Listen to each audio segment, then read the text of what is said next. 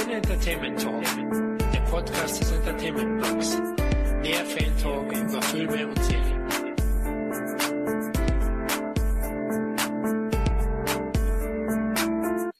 Hallo und herzlich willkommen zu einer weiteren Ausgabe des Cine Entertainment Talks. Nachdem unsere erste filmische Zeitreise ins deutsche Kinojahr 1977 sehr gut bei euch angekommen ist, haben wir uns gedacht, wir setzen das Konzept fort und reisen diesmal ins Filmjahr 1978. Aber bevor wir gleich loslegen, stelle ich euch erstmal die vier Filmreisenden vor. Da ist einmal der Meister des obskuren Films, Khalil. Ja, Wahnsinn. Vom Meister des Trash-Kinos hin zum Meister des obskuren Films. Ich fühle mich geehrt. Servus. Servus. Ja, Karl, wie geht's dir? Ja, es hat draußen wahrscheinlich 30 Grad und ich sitze hier, also super. ja, da kann ich gleich fragen, hast du einen Sommerurlaub schon geplant, oder? Ja, selbstverständlich. Oh, wo geht's denn hin? Nach Djerba. Sehr schön, sehr schön. Ja, das ist, das kostet einiges wahrscheinlich. Weiter Flug.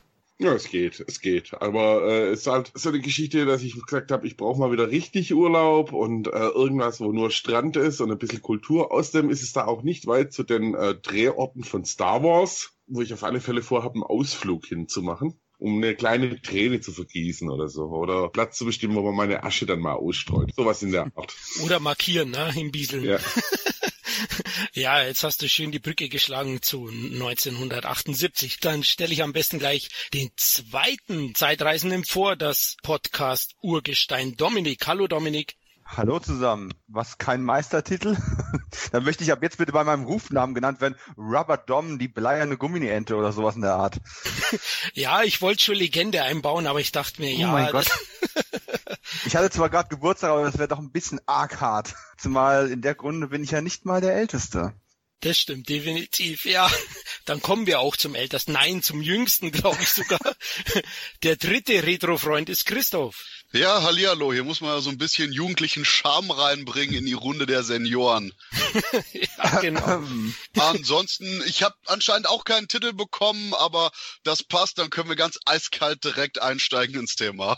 Sozusagen. Vorher frage ich noch mal kurz, was es in der Booklet-Front von dir Neues gibt. Sachen, die ich bis jetzt noch nicht erwähnen darf, aber wir haben ja äh, auch einen Audiokommentar aufgenommen zu den Filmen Die Schläger von Brooklyn und Eve 8 außer Kontrolle. Und da habe ich auch die Begleittexte zu geschrieben, aber damit man auch richtig was auf die Ohren bekommt, haben wir auch für einen leckeren Audiokommentar gesorgt. Falls ihr euch den anhört, schreibt uns mal, wie ihr den fandet. Bei Eve 8 bin ich echt gespannt. Dito. Der ist vorzüglich gealtert. ja, er war ja schon damals super. okay, alles klar.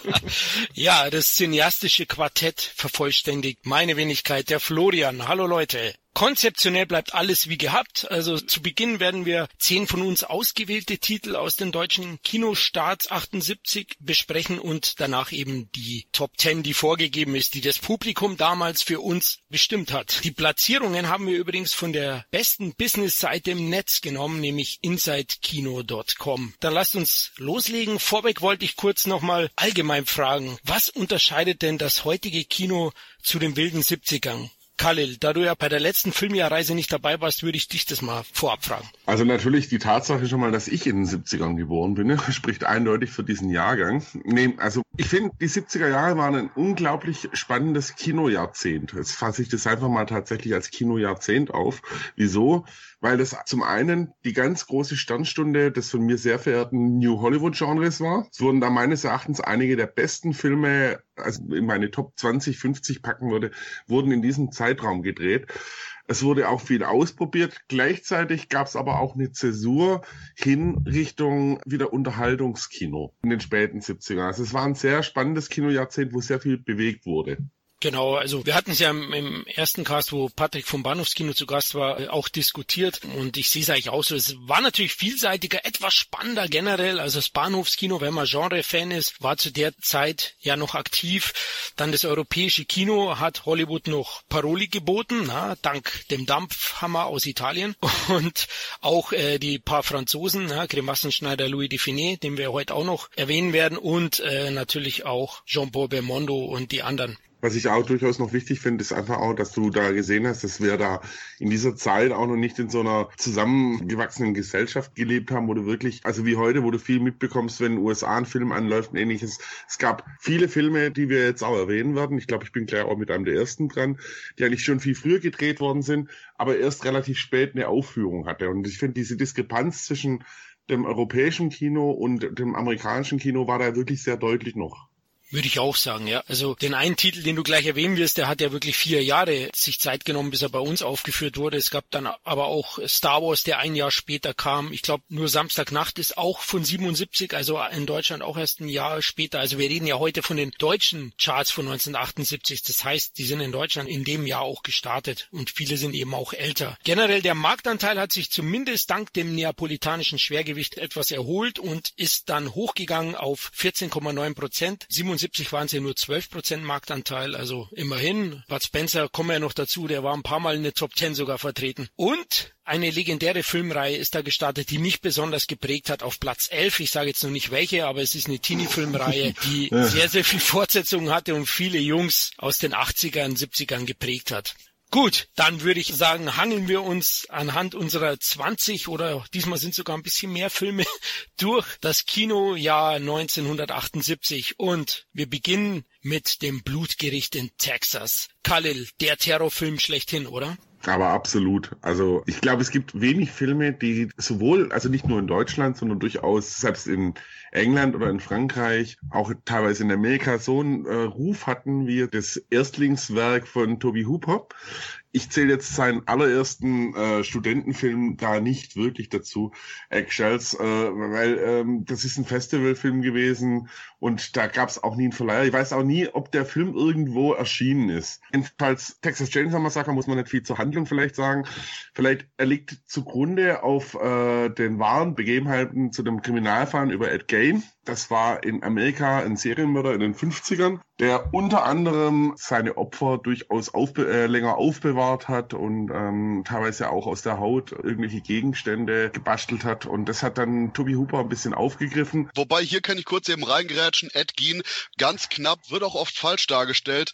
Ja. Ed Gein ist auch die Vorlage für Psycho von Hitchcock gewesen, beziehungsweise das, der Roman, auf dem Psycho basiert.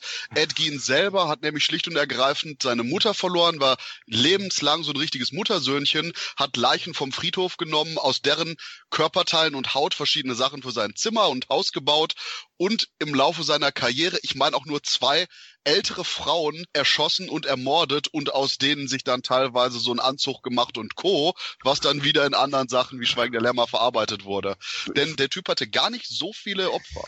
Nett, dass du das erwähnst. Das wäre nämlich von mir jetzt auch noch gekommen. Da hätte ich nämlich auch gerne noch auf das hervorragende Hörspiel von Ed Gein, äh, Superstar von Jörg Muttgereit verwiesen, der das Ganze auch nochmal auf, äh, thematisch aufmacht. Mit der Täterschaft weiß ich es tatsächlich nicht hundertprozentig. Ich glaube, er hatte nicht so viele Opfer, ob es nur zwei waren da möchte ich halt meine Hand jetzt nicht ins Feuer legen. Jedenfalls, um zu äh, Texas Chainsaw Massacre nochmal zurückzukommen, ein kurzer Abriss, äh, eine Gruppe von jungen Erwachsenen fährt durchs äh, amerikanische Backland und nimmt einen Anhalter mit, der zu einer Familie gehört, die sehr eigene Essensgewohnheiten haben. So möchte man das mal sagen. Der Film ist tatsächlich bis heute, also ich finde ihn bis heute einen der wirklich ganz harten Horrorfilme, obwohl er eigentlich nicht mal so viel Gewalt zeigt. Also das ist ein Meisterstück für mich auch, dass vieles, was, was dem Film auch vorgeworfen wurde, auch zum Teil auch äh, in der Begründung, äh, weshalb er indiziert bzw. beschlagnahmt wurde, eigentlich gar nicht da passiert, sondern du eigentlich das im Kopf siehst. Ganz legendär ist zum Beispiel die Szene, wo der Bruder im Rollstuhl von Leatherface angegriffen wird und wo viele Leute Stein und Bein behaupten, sie haben gesehen, wie der auseinandergesägt wird oder ähnliches. Das passiert da gar nicht. Und was den Film auch noch für mich so ein bisschen zum Phänomen macht, wenn man sich so die Entwicklungsgeschichte Dreharbeiten anschaut, die Dreharbeiten müssen tatsächlich der neunte Kreis der Hölle gewesen sein. Der wurde äh, in Texas gedreht und zu einer Zeit, äh, wo es da teilweise tagsüber bis zu 50 Grad hatte. Und er wurde auch relativ schnell gedreht, weil auch das Geld so nicht zur Verfügung stand. Also da waren schon mal die Dreharbeiten zur Hölle. Gunnar Jansen, der äh, Leatherface gespielt hat, kann davon sicher ein Lied singen. weil der tatsächlich auch von Toby Hooper angehalten wurde, damit er ein bisschen zum rechtlichen Set äh, Abstand bekommt, auch wirklich mit seiner äh, Leatherface-Maske durch die Gegend läuft. Dann die, wo die Überlebende gespielt hat, die Marilyn Burns. Burns, die hat danach erstmal sehr lange Zeit keinen Film mehr gemacht weil für sie die Dreharbeiten wohl wirklich ziemlich traumatisch waren. Also es gibt in diesem Film auch so eine Stockschlagszene, wo so eins der Familienmitglieder sie mit einem Stock traktiert und die Legenden sagen halt, dass der Toby Hooper als Regieanweisung rausgegeben hat, ja, du kannst ruhig fest zuschlagen. Also dieser Film atmet Terror, erlebt Terror und er lässt einen auch wirklich verstörend zurück. Und wenn man sich die Zeit anschaut, er wurde 1974 gedreht, ist es jetzt auch kein Wunder, dass der erstmal ziemliche Wellen geschlagen hat. Selbst in den USA hat er erstmal sehr schwierig nur einen Verleih gefunden. In der Recherche habe ich ein bisschen nachgeschaut, dass der Verleih also komplett alles wiederzugeben, was die Postproduktion und wer da mit Finanzen drin hängt, das würde jetzt echt den Podcast sprengen. Nur so viel. Anscheinend war auch die ehrenwerte Gesellschaft mit an der Produktion dann irgendwann beteiligt und auch natürlich die Aufführungen, die es dann gab. Also der Film wurde das erste Mal in Europa 1975 in London aufgeführt, der dafür gesorgt hat, dass äh, Toby Hooper wohl auch als Faschist beschimpft worden wäre. Und danach ist der Film tatsächlich lang in Giftschränken auch verschwunden. Soweit ich weiß, ist er in England bis auf wenige Ausführungen in London aufgeführt worden. In Frankreich ist er auch erst in den 80ern aufgeführt worden. Ja, und in Deutschland ist er 1978 um zwei Szenen geschnitten ins Kino gekommen, äh, wurde dann aber auch relativ schnell indiziert und hat dann auch relativ schnell seine Beschlagnahmung erfahren. Auch das würde jetzt hier einen Rahmen sprengen, auf die Beschlagnahmungshistorie in Deutschland auf den Film einzugehen. Da möchte ich nur auf die hervorragende Blu-ray-Fassung von Turbine Meja verweisen, wo auch wirklich ein gutes Booklet dabei ist und auch eine Diskussionsrunde, wo es nochmal darum geht, was es eigentlich für ein Eselstanz war, diesen Film auch nach über 30 Jahren eigentlich wieder von dem Index zu holen. Witzigerweise, inzwischen ist er ungeschnitten im deutschen Fernsehen gelaufen. Respekt, ja. Ähm, sein Publikum hat er erst auf Video so wirklich gefunden. Ja. Also er hat so um die 100.000 Zuschauer ins Kino gelockt damals, wahrscheinlich in den Bahnhofskinos. Das hätte ich jetzt auch noch gerne erwähnt, ganz kurz, dass der Film auch so, so, so in die Reihe der Filme gehört, die auch immer so im Zuge als VHS Anfang der 80er aufgekommen ist, genannt wurden, die die Kinder und Jugendlichen verderben würden. Ich meine, mal abgesehen davon, dass es definitiv kein Film für Kinder und Jugendliche ist, äh, dafür ist er vom Inhalt her wirklich schon verstören, erinnere ich mich sehr gut an das schwarze Cover mit Leatherface drauf. Und was man dem Film auch lassen muss, er ist einer der ersten Filme, die auch so wieder einen ikonenhaften Killer produziert haben. Leatherface ist bis heute eine Legende. Und immerhin hat es der Film auf ein paar Fortsetzungen geschafft. Ebenso auf Remakes und ähnlichem, da muss man jetzt aber auch nicht drauf eingehen. Ähm, für mich ist es ein absolutes Meisterwerk des Horror-Terror-Kinos und gehört auch in jede Filmsammlung rein. Ich persönlich finde ihn sehr unbequem, schaue ihn daher nicht sehr häufig. Also der ist wirklich hart, auch wenn man nicht sieht. Du hast schon recht, blutige Details spart sich der Film, aber ja, der geht schon an die Nieren, oder? Wie finden es die anderen beiden? Hm, ich will das absolut unterschreiben. Also eigentlich alles, was gesagt worden ist, äh, vor allem die sehr schöne Edition, die Turbine rausgebracht hat, da muss man wirklich sagen, lässt einen so abscheulichen Film eigentlich richtig schön aussehen, was ein Widerspruch in sich ist. Und äh, für mich ist es nicht die Bildsprache oder der Inhalt, sondern tatsächlich auch viel das Sounddesign. Und ähm, oh, ja. wenn man halt über gefühlte Stunden Menschen nicht nur leiden sieht oder rennen sieht, sondern einfach auch schreien hört und auch die Klänge, die dazu komponiert worden sind, wenn man das denn so nennen kann, kann. In Zeiten, wo John Williams noch große Themen rausgehauen hat, muss das einfach ungemein verstörend gewirkt haben und das funktioniert bei mir auch heute noch. Wobei man aber wirklich sagen muss, ohne jetzt diesen uralten Film zu spoilern, gegen Ende vor allem und auch vorher schon im Film bietet er einfach auch einige wunderschöne Aufnahmen, wo man sagen muss, die Kamera für so einen so umständlich entstandenen Film mit einer so turbulenten Produktionsgeschichte äh, hat schon einige wirklich sehr, sehr gute Bilder auch eingefangen, die einfach auch ja, berechtigt immer wieder zitiert werden und immer wieder hochgehalten werden. Und dieser eine Dolly-Shot, und ich glaube, ihr wisst alle, welchen ich meine, wenn sie unter dieser Schaukel durchgehen, Oh, ja. hinter und hinter der Protagonistin auf das Haus zu fahren. Dieser Low-Angle-Shot, der ist einfach hervorragend und gehört zu meinen äh, Lieblingskamerabewegungen der Filmgeschichte und auf jeden Fall der 70er Jahre. Also von daher Top-Film, aber sicherlich nichts, was man sich sonntags mal so ganz gemütlich zum äh, Osterkaffee anschaut. Echt? Ja, naja, okay, mit dir würde ich eine Ausnahme machen, vielleicht.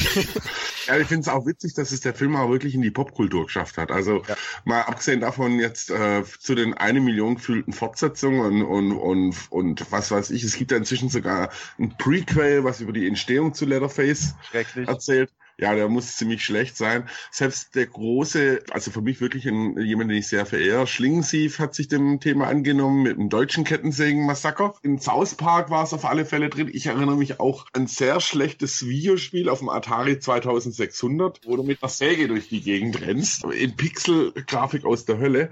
Also Leatherface, dieses Gesicht, dieses, er hat ja verschiedene Gesichter, die er aus den Gesichtshäuten von, von seinen Opfern macht. Das ist auch was Ikonenhaftes im Endeffekt. Und er hat diese Kettensäge als Mordinstrument einfach salonfähig gemacht, was bis heute eines der coolsten Tools ist. Also sie auch äh, Evil Dead. Mhm. Ja, der Film war ja auch ein Spiegelbild praktisch der damaligen Zeit in Amerika. Also der greift ja auch gesellschaftliche Gegensätze und Konflikte in Amerika auf, schreckt auch nicht vor Tabubrüchen zurück. Also der ist schon ziemlich. Ja. Und ich finde, es ist eigentlich so der erste Vegetarierfilm, der so ja. diese Anti-Fleischhaltung richtig predigt. Ja, wobei er, er greift viele Themen auf. Also er greift einiges auf. Auch zum Beispiel das Thema Industrialisierung und Wegrationalisierung. Eben, weil am Anfang erzählt er, dass die alle in einem Fleischereigewerbe waren und die wegrationalisiert realisiert worden sind im Endeffekt. Und ich finde tatsächlich, um da auch zum Schluss zu kommen, um euch beiden recht zu geben, nein, es ist kein Film von Sonntagnachmittag oder so. Es ist auch kein Film, den man sich bei seinem ersten Tinder-Date anschauen sollte. ähm, es ist wirklich ein unbequemer Film und es ist eine Kunst, einen Film zu produzieren, der auch in heutigen Zeiten, wo es wirklich ziemlich alles inzwischen auf einer Leinwand dargestellt wird, immer noch wahnsinnig unbequem wird.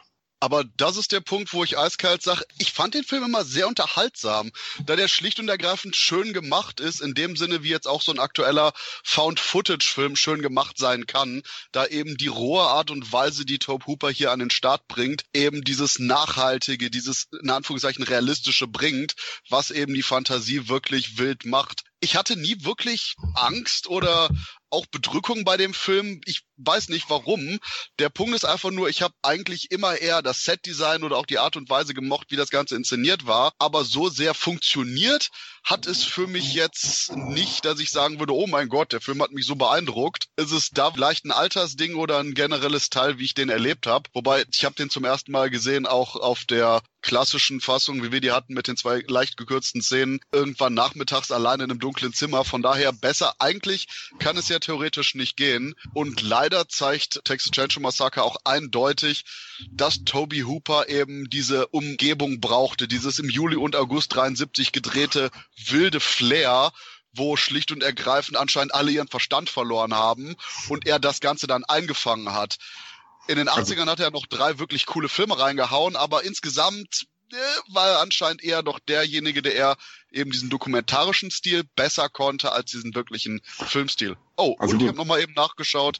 Ed Gein hat zwei Leute umgebracht. Hat er zwei Leute umgebracht. Was man auch sagen muss noch, dass Gunnar Hansen, äh, wo auch erzählt hat, also kolportiert, ob es stimmt oder nicht, weiß man ja nicht, dass Drogen wohl auch ein Thema auf dem Set waren. Wenn ich mir diesen Film anschaue, wundert mich das tatsächlich nicht mehr. Ich meine, die haben da mit Mitteln gearbeitet, die haben das Szenen gemacht, da haben sie tatsächlich echte Tierkadaver dazu gepackt, weil sie einfach das Budget nicht hatten für gestellte Sachen oder so.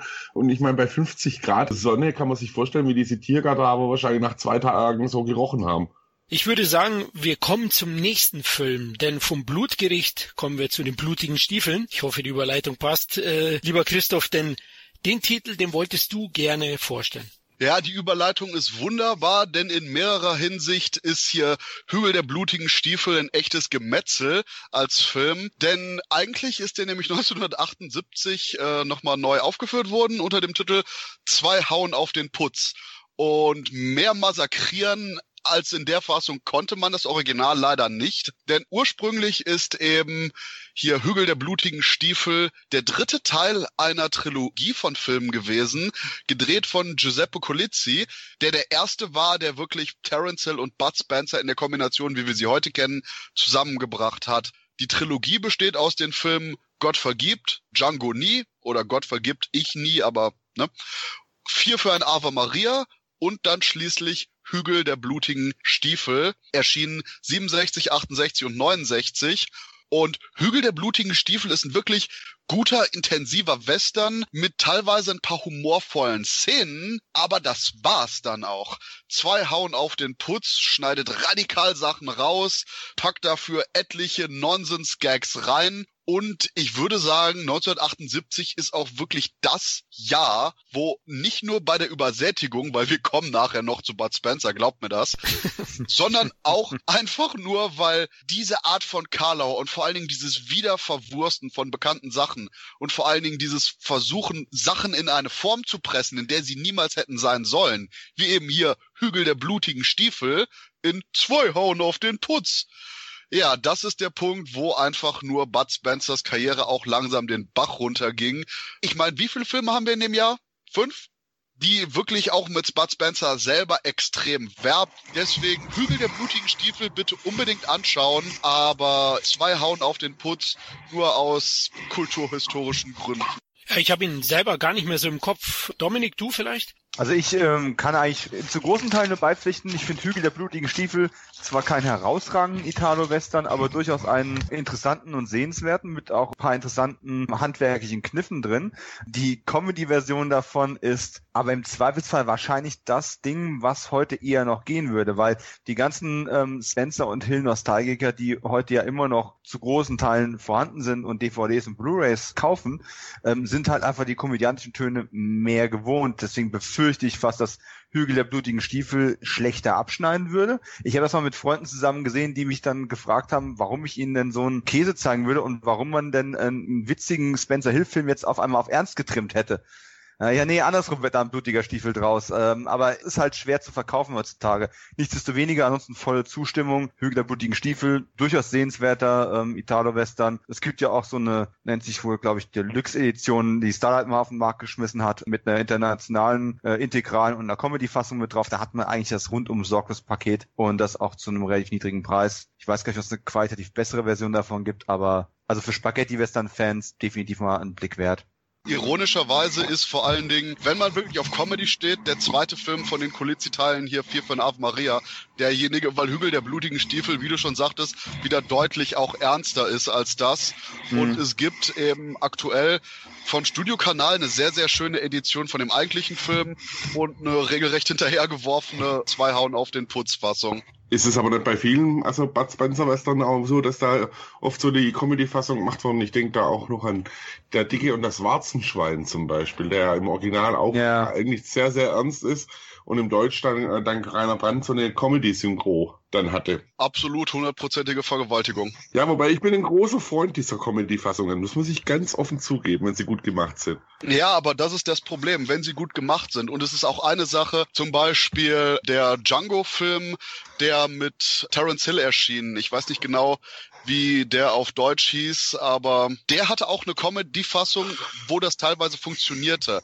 Aber genau das ist das Problem mit vielen Bud Spencer-Filmen, besonders vielen von den ernsteren Sachen, da du irgendwie gerade das mit Telly Savalas, äh, Dicker und das Warzenschwein, wo du im Original irgendwie Massengräber, Hinrichtungen und Co. hast und nur weil du zwei, drei explizite Momente rausschneidest, aber immer noch diesen Style im Film hast, aber dann quasi überall aus dem Off, wenn die Leute gerade die Kamera nicht im Blick haben, irgendwelche Sprüche kommen, das wirkt einfach nur hochgradig schizophren. Man muss aber zur Ehrenrettung sagen, wenn man die Originalfassungen nicht kennt, was bei den meisten Otto-Normalverbrauchern ja der Fall ist, fällt es weniger auf. Ja, der Normalzuschauer wird da weniger mit konfrontiert. Wenn man natürlich einmal die Originalfassungen kennt, wird es zunehmend schwieriger, das zu ignorieren. Ja, das ist das große Problem dabei. Es wirkt halt nur generell nicht in Anführungszeichen komplett. Ja, das stimmt, aber dem Publikum hat es eigentlich noch gefallen. Es war eine Wiederaufführung, die immerhin 850.000 Deutsche ins Kino gelockt hat. Ja, du hast recht, es waren, glaube ich, vier Titel mit Bud Spencer, 78, aber es hat immer noch gereicht, um gutes Geld zu generieren. Ne? Also selbst mit einer Wiederaufführung. Ich denke, Rainer Brandt hat da sehr gut verdient, dank der Synchro, der ja das dann auch immer wieder auch angepasst hat, selbst das Drehbuch teilweise. Und das hat ganz gut funktioniert. Wobei ich vor Rainer Brandt echt meinen Hut ziehe. Ich finde, der hat da echt es war abseits auch der Bud Spencer Terence Sachen tolle Sachen teilweise draus gemacht. Natürlich. Absolut. Kreativ war das. Der, ich meine, jeder, der schon mal die zwei im Original gesehen hat, der weiß, wie viel diese deutsche Comedy-Fassung wert ist eigentlich.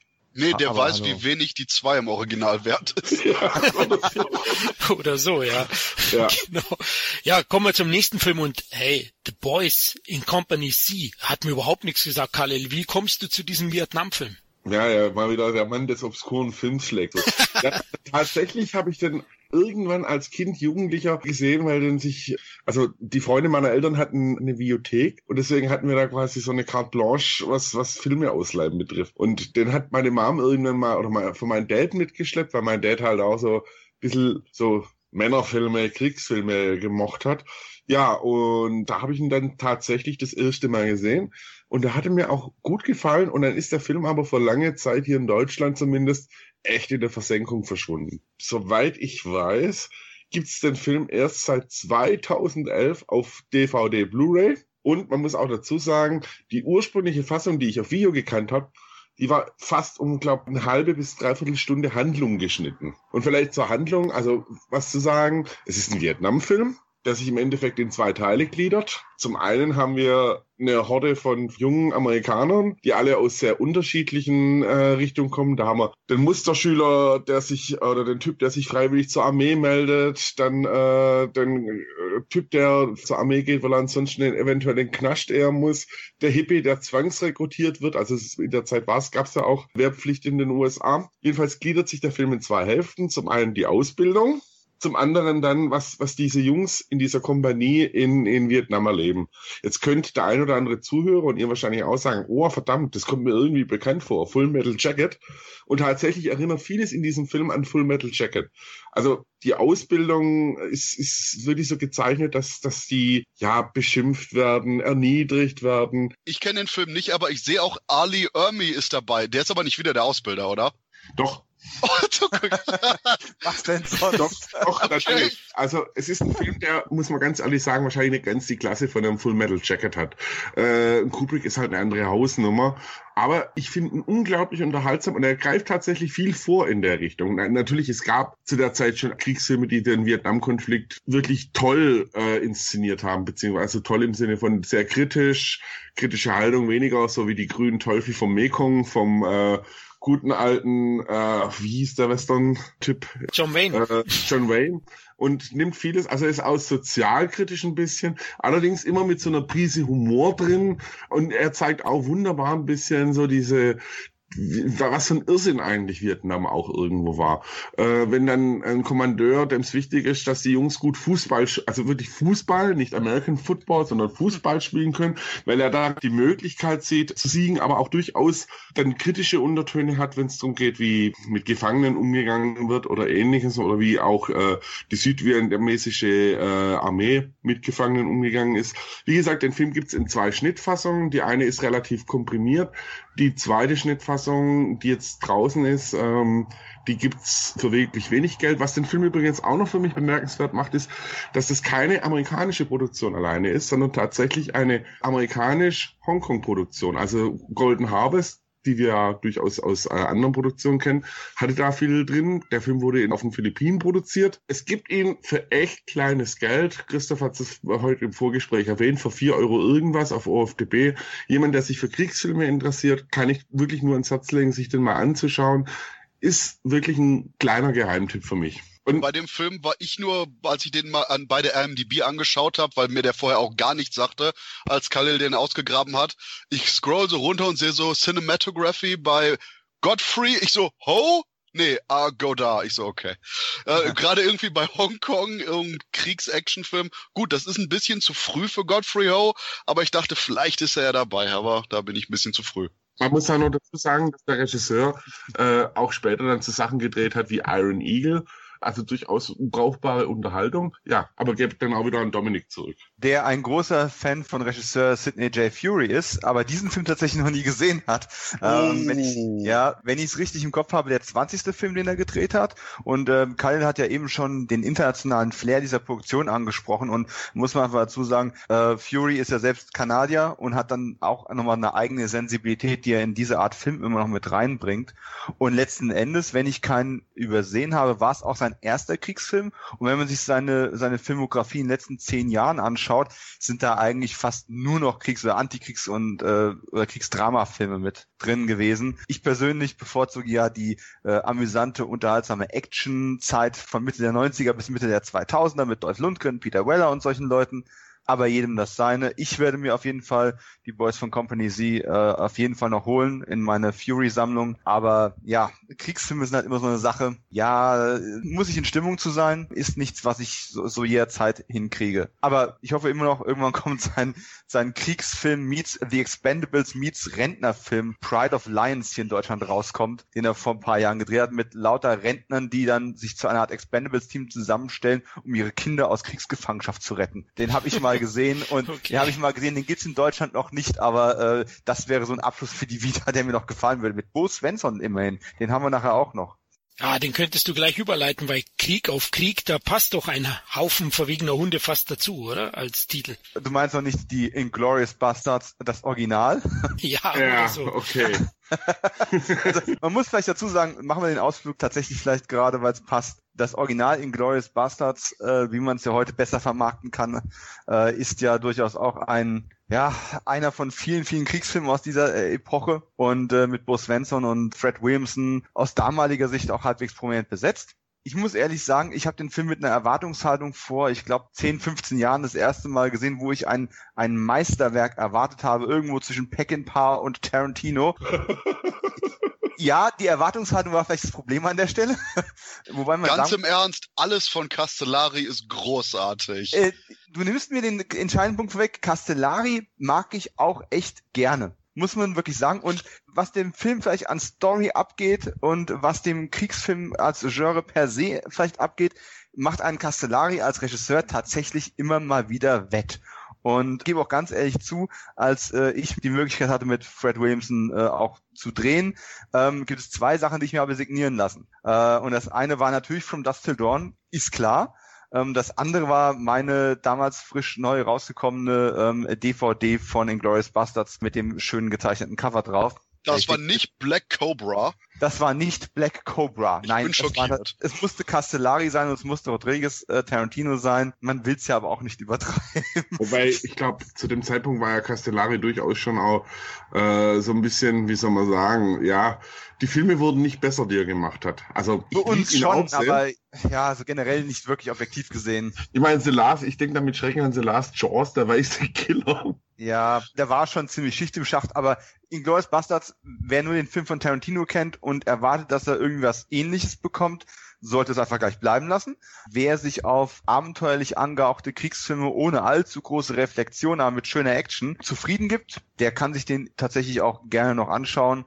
DVD ist auch gut, äh, gibt auch ein nettes, nettes Feature mit drauf. Sind in dem Film nicht auch die SS-Damen, die oben ohne mit dem Maschinengewehr schießen? Allein schon dafür ist der Film schön, eigentlich schön, sehr schön auf, schön auf dem Poster auch mit drauf, ne? Ja. Also auf diesem neuen Retro-Poster. Ja. Ähm, ja, also dafür muss man das ganze Ding eigentlich schon wieder lieben. Aber ganz, ganz im Ernst, äh, Enzo G. Castellari hat dermaßen viel geile Scheiße auch in den 80ern gemacht. Ob das Word. jetzt Tag der Cobra ist oder der absolut anscheinend selbst in diesem Podcast unterbewertete Der weiße Killer Last Jaws.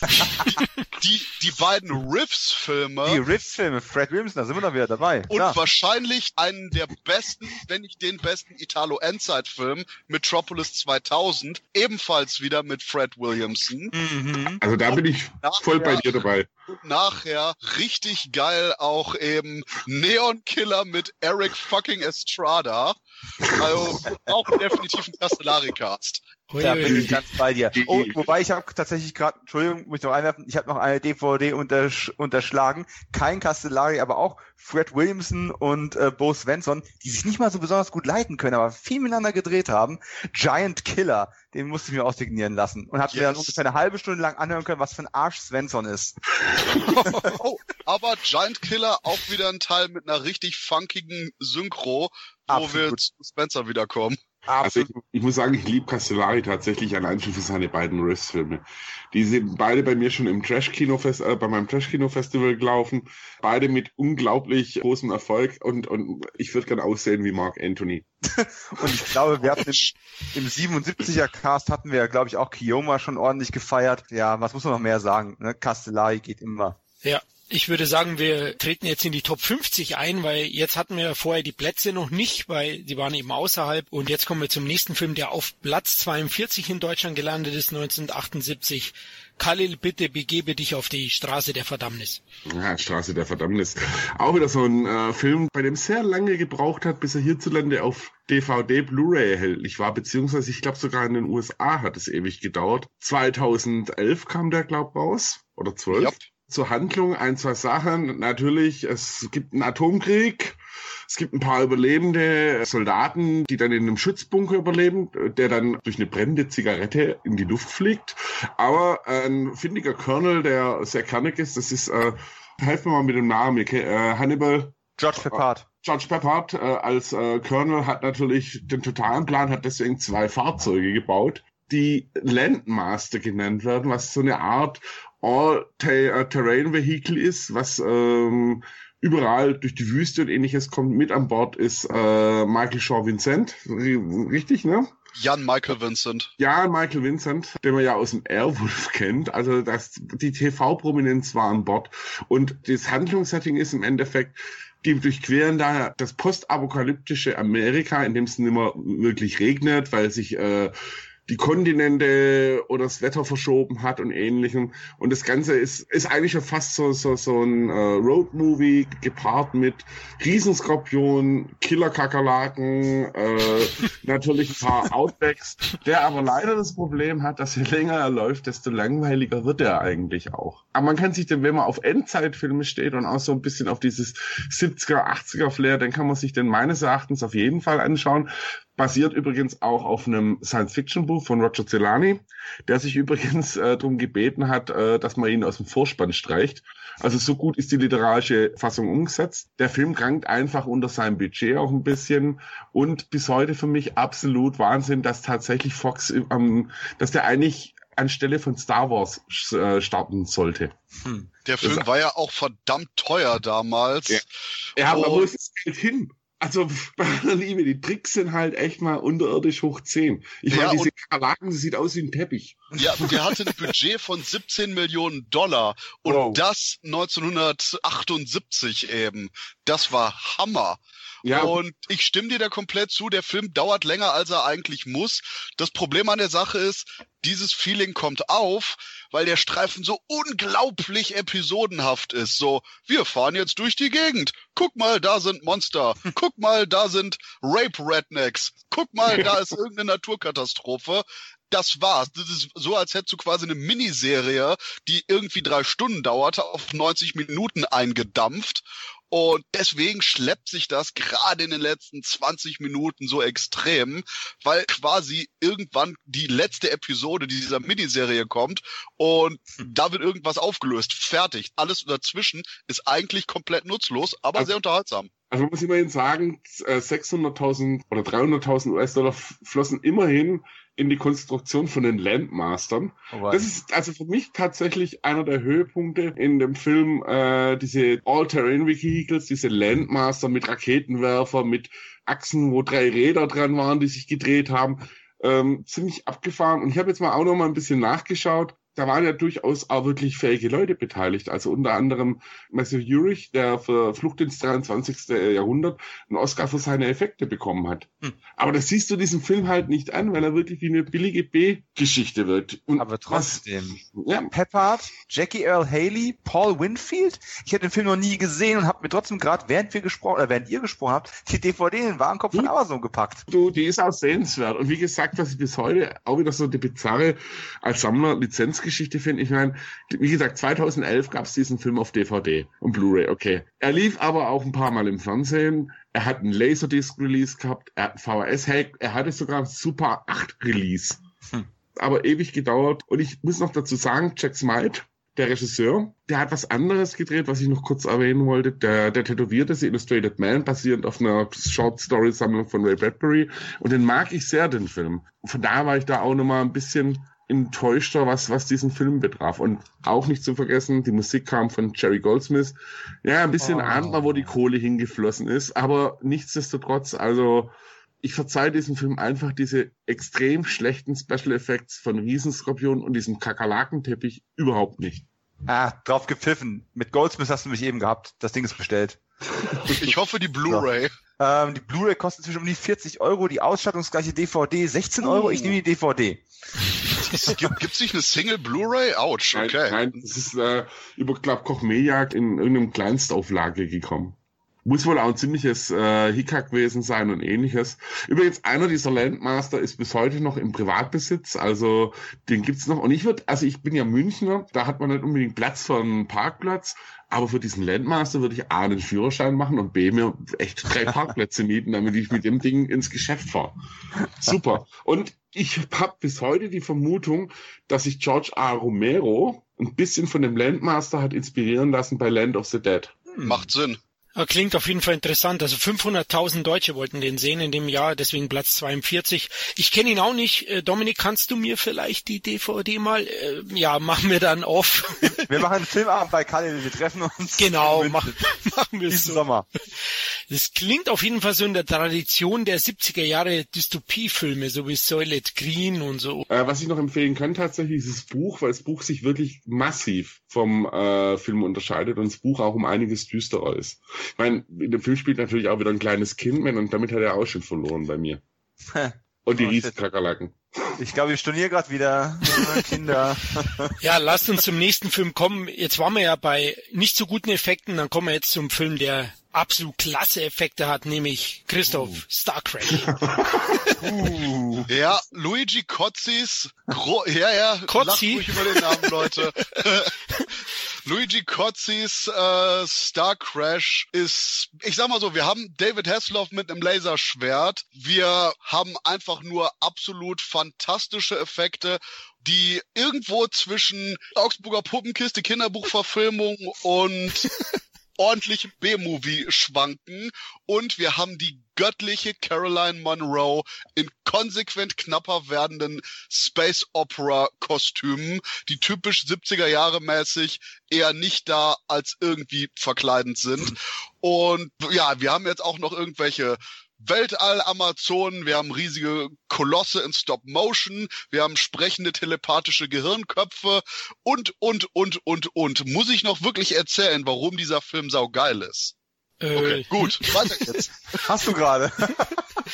Also ich muss tatsächlich sagen, ich habe den als Kind ja auch gesehen. Ich hatte Star Wars davor gesehen und dachte dann in der Videothek, ja, wo sind denn noch so ähnlich gute Science-Fiction-Filme? Und dann bin ich auf Star Crash gestoßen, weil das Cover war ziemlich geil, war auch stark kopiert natürlich vom, vom ersten Krieg der Sterne. Und ja, also damals war ich ehrlich gesagt schockiert. Also das, das, der Hund hat ausgeschaut, das war doch so ein Hund, oder? Und, und dieser Hunderoboter und dann ja David Hasselhoff mit riesengroßem Afro. Also es ist ein Wir, wir haben hier einen Cowboy-Roboter, dem die im amerikanischen, oh ja, auf jeden Fall den englischen Ton schauen. Die haben nämlich echt witziges Akzente-Roulette gespielt. Du hast den Weltall-Robo-Cyborg-Cop, der irgendwie einen texanischen Akzent hat, göttlich, und Al genannt wird, aber auch ja, wie gesagt, der Film hat ganz, ganz viel tolles Zeug. Ja. You can call me Al. Wirklich. ähm, ja, also äh, Florian, hast du dann in der Videothek wirklich gesungen? I've been looking for Star Wars. Ja, Ähm, aber mit, mit, mit der Besetzung und mit dem üblen Titelklau, es, es muss ja einfach nur herrlich sein. Der deutsche Titel ist ja Sterne im Duell. Er war ganz erfolgreich, 550.000 Zuschauer. Ich glaube, solche Filme fehlen uns heutzutage. Ja, und ich habe ihn mittlerweile schätzen gelernt als Trashfest-Film. Aber damals war ich natürlich enttäuscht, weil ich ihn verglichen habe mit äh, oder da gibt's ja noch einen anderen Film mit Richard Keel, den hatte ich auch ausgeliehen. Wie heißt denn der? Kampf um die fünfte Galaxis. Ah, genau. Der ist so super. Der ist so genial mit diesem kleinen asiatischen Jungen, der da irgendwie so der Zen-Bla-Mönch macht, mit diesen äh, Gesichtslosen, die diese Pfeil- und Bogen-Laser-Dinger abschießen. Ah, und, Richard Keel als ah, und dieser, dieser coole Darth Vader äh, Rip-Off. Einer der schlechtesten Science-Fiction-Filme, die es gibt und damit schon wieder großartig. Und einer der ersten Filme, die ich in meinem Leben gesehen habe. Ja, das, das, das erklärt so manches Ja, jetzt. ja, das erklärt so alles. Oh Mann. Synapsen umgepolt. Und, und da gab es auch ein Robo-Ding, äh, Robo, äh, Ding, soweit ich mich dran erinnere. Ja, Kampf um die fünfte Galaxis und Godzilla gegen Megalon, meine beiden ersten Filme der Welt. Ei, ei, ei. Aber ich muss dazu sagen, also ich habe es bis heute, äh, Star Crash, der ist mir schon wieder zu sehr trashig gewesen, dass es bis heute tatsächlich noch nicht auf eins meiner Trash-Filmfeste geschafft hat. Aber es wird, glaube langsam doch Zeit. Allein schon wegen Hasselhoff und seinem Afro. Der ist hart. Oh mein Gott, ja. Immerhin, für Platz 38 hat's damals gereicht und dann kommen wir gleich zum nächsten Film. Jetzt sind wir ja schon mitten im Trash-Gefilde. Platz 37. Bruce Lee, mein letzter Kampf. Und äh, der hat's mir zu verdanken, aber ich glaube, Christoph, du magst ihn auch ganz gern oder kannst ihm zumindest was abgewinnen. Ja, deswegen, ich wollte ihn eigentlich da draufpacken. Und du so, nein, nein, ich hab den schon. Ich so, oh cool, habe ich wieder einen Freier, den ich wählen kann. Und ja, Bruce Lee, mein letzter Kampf. Ich finde es immer noch schade, dass hier von dem Material, das Lee gedreht wurde, eigentlich im Endeffekt ziemlich wenig benutzt wurde. Denn man hat quasi ja gehabt, Bruce Lee hatte sein Game of Death gedreht, ist dann allerdings wegen einer anderen Produktion weggegangen, gestorben und bumm, das war's. Und Dadurch kam es, dass eben in etwa, meine ich, 50 Minuten Material von Game of Death fertiggestellt war, auch vorhanden war, was die Story-Idee war und dann überlegt wurde, hm, was machen wir denn hier mit? Und im Endeffekt man eigentlich ein komplett anderes Drehbuch schusterte um die vorhandenen Action-Szenen, um gleichzeitig auch noch Kapital zu schlagen aus den Verschwörungen und Gerüchten, die sich um Bruce Lees Tod ergeben hatten, weswegen das wahrscheinlich der offiziellste Bruce Exploitation-Film aller Zeiten ist. Würde ich auch sagen, ja, definitiv, ja. Der hatte ja auch ein paar coole Szenen drin, muss man sagen. Also die Kämpfe sind erhaben. Also ja. überall, wo Bruce Lee auftritt, die Präsenz, auch die Power, die er wiedergibt. Also der Kampf mit Kareem Abdul-Jabbar. Und du hast recht, also er hat ja The Way of the Dragon erst gedreht, begann dann auch mit den Arbeiten an Game of Death, Bruce Lee. Und dann hat er aber zugunsten einer internationalen Produktion namens Enter the Dragon die Dreharbeiten pausieren lassen und hat dann hier weitergemacht und konnte am Ende leider nie mein letzter Kampf, na, Game of Death, fertigstellen, weil er dann verstorben ist. Aber hier Robert Klaus kam dann ja auch eben und hat schlicht und ergreifend sich wirklich angeschaut, ich will die und die Action-Szenen haben. In weiteren Editionen, ich glaube, das war Hong Kong Legends in England und anderen gab es nämlich dann im Zusatzmaterial noch mehr Impressionen von dem bereits von Lee gedrehten Material, was eben zugunsten dieser, ich sag mal, neuen Handlungen, die erfunden wurde, eben gestrichen wurde. Und Florian, es ist ja sehr lustig, wie Bruce Lee dann in den Film reingebracht wurde. Ja, richtig, ja. Also man hat, ja. Also zum einen natürlich, man hat viele, viele Doubles engagiert. Es geht ja hier um einen Schauspieler namens Billy Lowe. Das soll eben Bruce Lee und seine 5000 verschiedenen Doubles sein, der da Zoffen mit einer Verbrecherorganisation hat und dann durch einen Schein Tod versucht, denen dann das Handwerk zu legen. Ja, sie probieren es natürlich auf allen Arten. Sie verstecken ihre Doubles hinter Sonnenbrillen, Gesichtsverbänden, angeklebten Bärten und so weiter. Und in der einen oder anderen Szene schaffen sie es tatsächlich. Ich weiß nicht, da hat, glaube ich, ein kleines Kind ein Bild von Bruce Lee ausgeschnitten und das haben sie dann auf, auf das Negativ gelegt. Also so ähnlich schaut das aus. Es gibt da wirklich schlimme Szenen. Aber War das nicht sogar ein In-Kamera-Effekt, wo die ernsthaft quasi das Gesicht von Bruce Lee ausgeschnitten, ausge gedruckt und dann eben auf den Spiegel geklebt haben? Genau so war's. oh, oh, oh. es, Scheiße. es war echt der Tiefpunkt. Aber ich möchte auch noch mal eine kleine Lanze brechen. Eben, ihr habt es ja erwähnt, die Kampfszenen sind großartig. Dann kommt auch hier der legendäre gelbe Anzug vor, den ja, oh, ja. anscheinend Quentin Tarantino sehr, sehr schätzte. und deswegen sollte man ihn schon wieder gesehen haben. Es gibt natürlich so ein paar zweifelhafte Dinge. Man benutzt ja Archivmaterial von Lees echter Beerdigung. Also es ist schon sehr makaber aber großteils. Aber der Film ist schon irgendwie sehenswert als Lee-Fan. Ich bin ein sehr, sehr großer Bruce Lee-Fan und deswegen hatte ich dann durchaus noch meine Unterhaltung damit. Ich wollte gerade sagen, es gibt, soweit ich weiß, ja auch eine Dokumentation bei der die Kampfszenen nochmal komplett drin sind. Also auch welche, wo als verschollen galten. Da müssten komplett alle mehr oder weniger drin sein, die damals gedreht worden sind. Und da du schon den Verweis gegeben hast auf den legendären gelben Anzug, ich finde es spannend, dass der Film es trotzdem auch wieder in gewisser Weise in die Popkultur geschafft hat. Eben dieser gelbe Anzug, den Tarantino verwendet und der aber auch in einem der bekanntesten äh, Beat'em-Ups auftaucht von Anfang an. Und dieser Pagodenkampf, dass man sich von Ebene zu Ebene hangeln muss, hat auch in die Computerspielwelt dann in den 80ern schon geschafft. Also von daher immerhin für ein Rip-Off-Ding, wo man Hut ziehen kann. Und es gab schlimmere Rip-Offs. Wobei man sagen muss, äh, alles, was du gerade erwähnt hast, ist ja von Bruce Lee ursprünglich auch erdacht. Also das sind ja die Sachen, die original sind. Ne? Aber das ist die Sache, wo ich eiskalt sag, es gibt Game of Death 2 und ich finde sogar, der ist unterhaltsamer als Game of Death 1.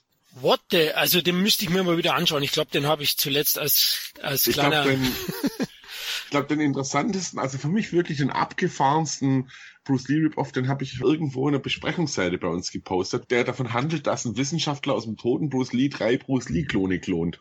Und äh, das ist so abgefahrene Scheiße, äh, weil allein die Darstellerliste, Bruce Lee, Bruce Lee, Lee Bruce, also es ist großartig. Und, und ich meine, schräger kann es einfach nicht mehr werden. Mad Scientist, also bin ich gespannt. Ja, aber es kann noch schräger werden. Bruce Lee fights back from the grave. Bekannt, oder?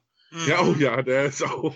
Ich meine, Bruce Lee, der in irgendeiner komischen Zwischendimension, keine Ahnung, den Mann ohne Namen, Exorzisten, Mumien, Skelette und andere Leute verprügelt. Ich glaube, das toppt das.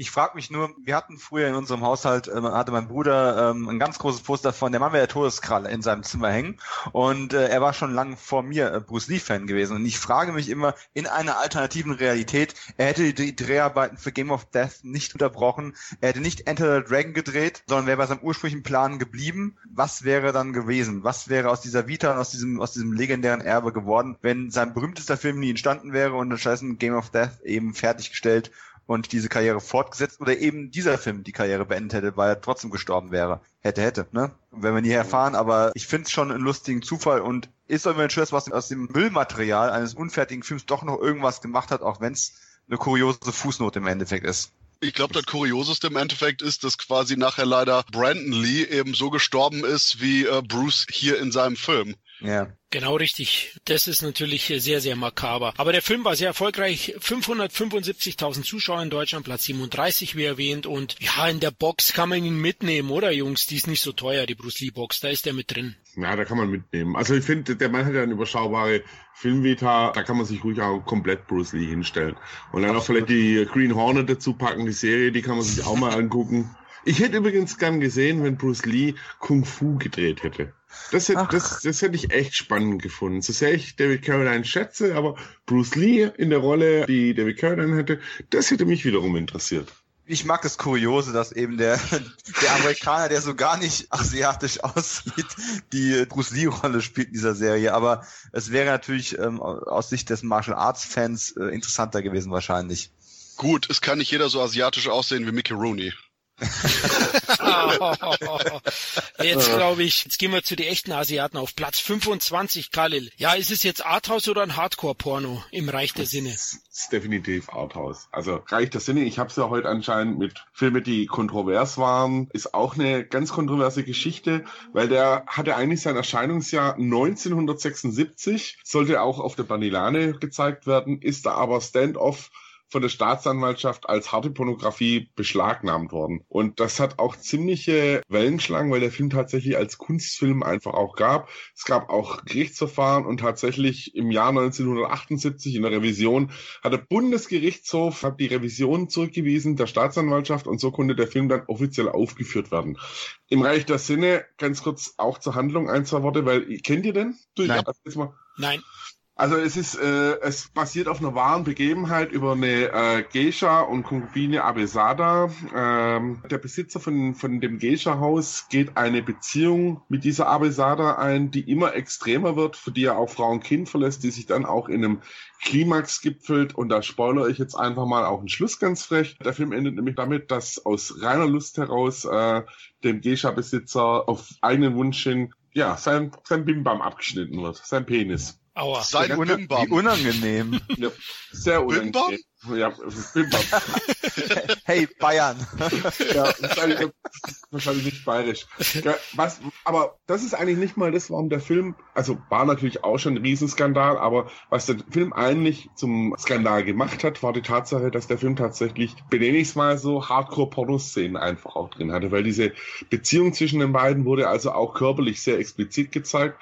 Das hat übrigens auch schon in der Produktion dafür gesorgt, dass der Film in Frankreich fertig produziert werden musste, weil sich die japanischen Postproduktionen geweigert haben, das zu bearbeiten. Japaner und Pornografie ist ja bis heute verpixelt meines Wissens. Mhm. Ist auf alle Fälle jetzt, sagen wir mal, ein Film, also man kann ihn sich mal anschauen und ich bin mir ziemlich sicher, es gibt ganz viele Leute, die sagen, was für eine langweilige Scheiße. Ich finde es aber wirklich ein wahnsinnig interessantes Beziehungsdrama, ist ganz klar ein Arthouse-Film, hat übrigens trotz dieser Pornografie-Szenen auch das äh, Prädikat besonders wertvoll bekommen, ist im Fernsehen übrigens auch bei Dreisat vor ein paar Jahren komplett ungeschnitten gelaufen, ist natürlich auch für mich auch immer so, der auch ja sich ein bisschen über den Tellerrand, was Film betrifft, interessiert, auch spannend zu sehen, wie auf einmal Pornografie in einem Film durchaus, wenn es im richtigen Rahmen gepackt ist, gesellschaftsfähig sein kann und durchaus auch in einem normalen Film funktionieren kann. Wie es nicht funktioniert, ist bei neuen Songs zu sehen, aber wie gesagt, äh,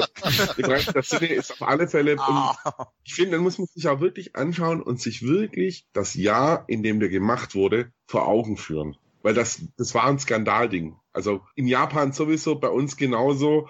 Trotz allem hat der Film wirklich hervorragende Besprechungen bekommen. Außer, außer ich glaube, der äh, Herr Ida in der New York Times, der war ziemlich äh, böse. Es gibt den Film meines Wissens auch bis heute nicht umgeschnitten in Japan. Bei uns ganz regulär zu bekommen, ab 16. Ich wollte gerade sagen, ab 12. äh, Maldi. Aber es ist definitiv auch ein Film, eben auch hinsichtlich der Historie, die er hat, weil es wirklich ein Skandalfilm war, äh, sehenswert und kann man sich durchaus in die Filmsammlung äh, stellen. Wie schaut's? Ich habe ja schon die Runde gefragt, wer war das, wo gemeint hat, er hat ihn gesehen. Ich habe ihn gesehen. Ich kann ansonsten quasi einfach nur alles unterschreiben, was Kalle gesagt hat.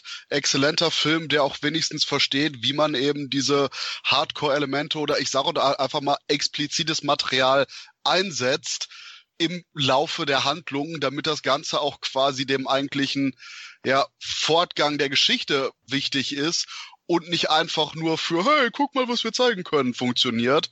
Und der Film berührt wirklich das Herz, Ausrufezeichen, ja, ist schlicht gut. und ergreifend was, wo ich sogar noch viel mehr sagen würde, als zum Beispiel am Anfang Texas Chainsaw Massacre, der einen begleitet, der einen bedrückt, aber der auch fasziniert durch die Themen, die aufgestellt werden und wo ich nur sagen kann, schaut ihn euch an.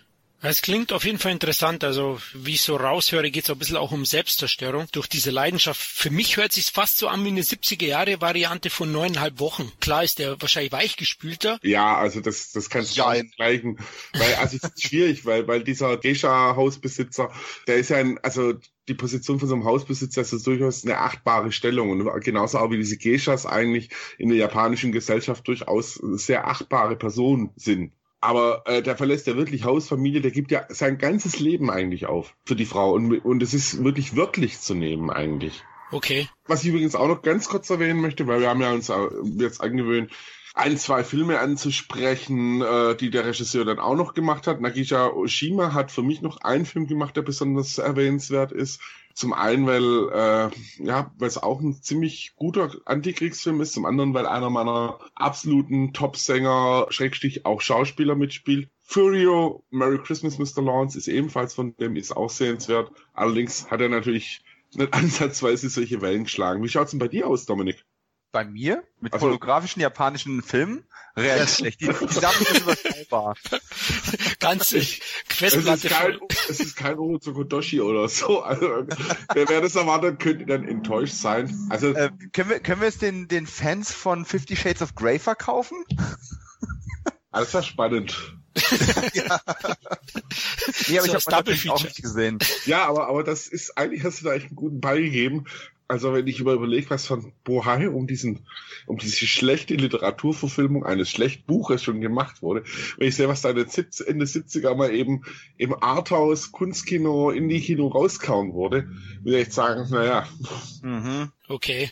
Auf jeden Fall hat es den Leuten ganz gut gefallen. 693.000 Zuschauer für einen, für einen japanischen Film. Ich denke, da hat die Kontroverse durchaus äh, dazu geführt, dass er sehr gut besucht wurde. Ja, dann kommen wir am besten zum nächsten Film. Und die 70er stehen natürlich neben dem Katastrophenkino auch sehr für Tierhorrorfilme. Die Welle wurde ja durch Steven Spielbergs Der Weiße Hai ausgelöst und... Haha, die Welle!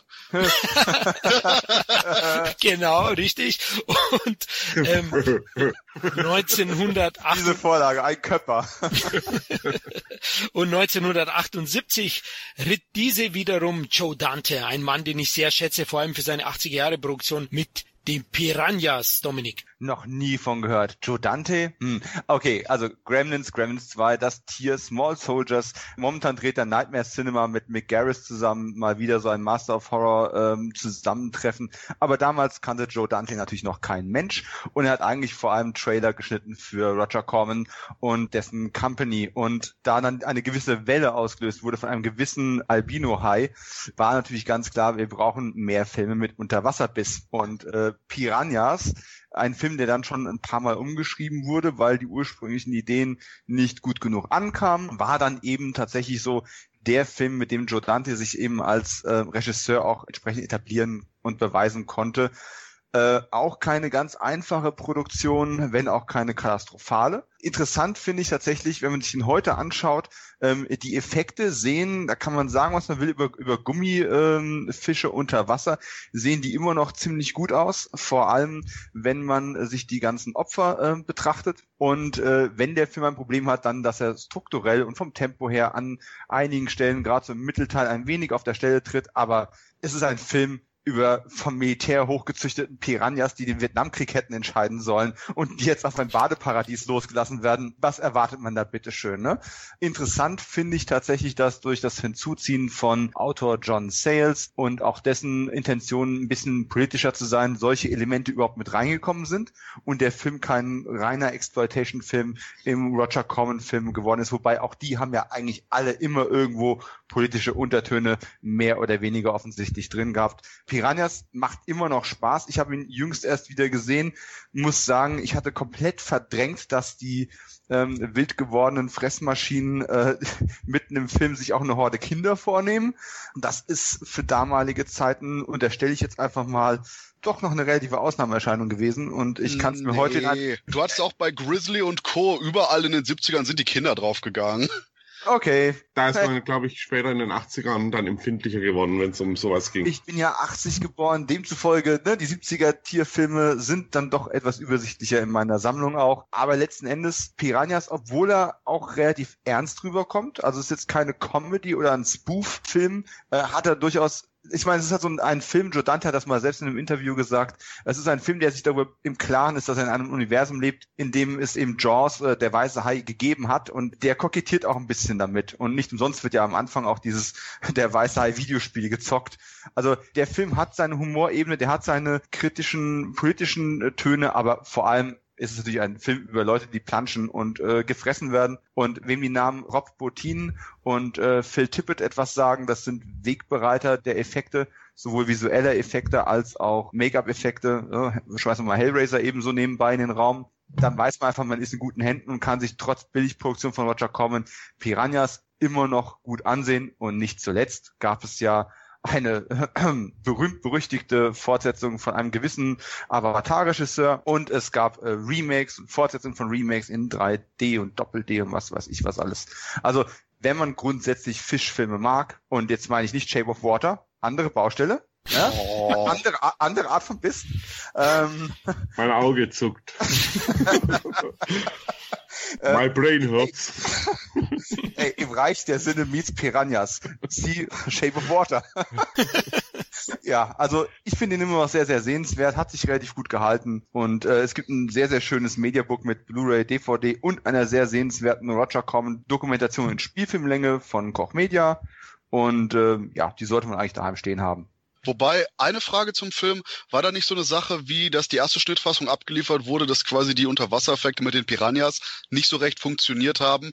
Und war das dann Corman selbst oder irgendjemand anders, der quasi diese Angriffsszenen der Piranhas nochmal quasi deutlich kürzer und in diesem jetzigen Staccato-Schnitt ablieferte und quasi mhm. so in Anführungszeichen den Film rettete? War da nicht sowas? Nee, ein Jein dazu. Die Effektszenen sind zum Großteil im Voraus gedreht worden, weil Roger nicht geglaubt hat, dass das Ganze funktionieren würde. Er hat sich also quasi die Effektszenen äh, vorab zeigen lassen und hat dann quasi grünes Licht gegeben, den Rest überhaupt zu drehen und ah, mit der ah, Produktion okay. weiterzumachen die hatten auch zwei Editor und der eine hat quasi äh, den Film geschnitten, während die noch am Drehen waren Und als der Dreh fertig war, hat, ist dann Joe Dante rübergegangen und hat quasi vor allem die Effektszenen ähm, selber geschnitten. Deswegen wird er auch als Editor mitgenannt.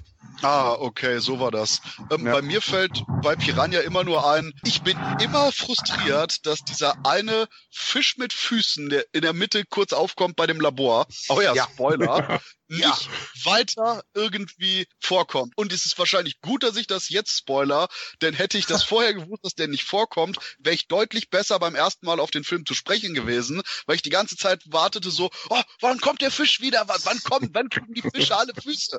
Ich wusste das gar nicht mehr, dass da ein Stop-Motion-Monster mit drin ist und ich bin aus allen Wolken gefallen, als ich gesagt wo habe ich das denn verdrängt, dass da eine Stop-Motion-Kreatur mit drin war? Das habe ich mir am meisten gemerkt im Film, weil mich das so frustriert ja. hat.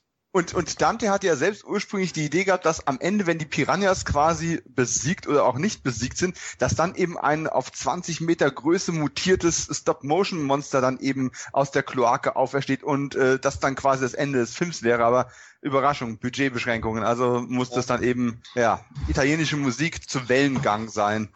Ich mag Tierhorror. Ich finde Tierhorror super. Also ich habe auch diese Piranhas Blu-ray Collection äh, daheim. Ich finde schon allein schon die Bildunterschrift. Äh, Piranhas, was übrig bleibt, sind Knochen. Auf dem Kinoplakat großartig. Also funktioniert für mich super. Ich mag auch den zweiten Teil übrigens fliegende Fische. Hm, Sage ich nur. Henriksen, ne? Ja. ja. Aber für mich persönlich übrigens mein nach wie vor bester Tierhorrorfilm ist bis heute Night of the Lepus übrigens. Ah, komm Nie gesehen. Nie gesehen. Äh, ich, ich finde den super. Also Kalle meint das doch nur ironisch gerade. Ja.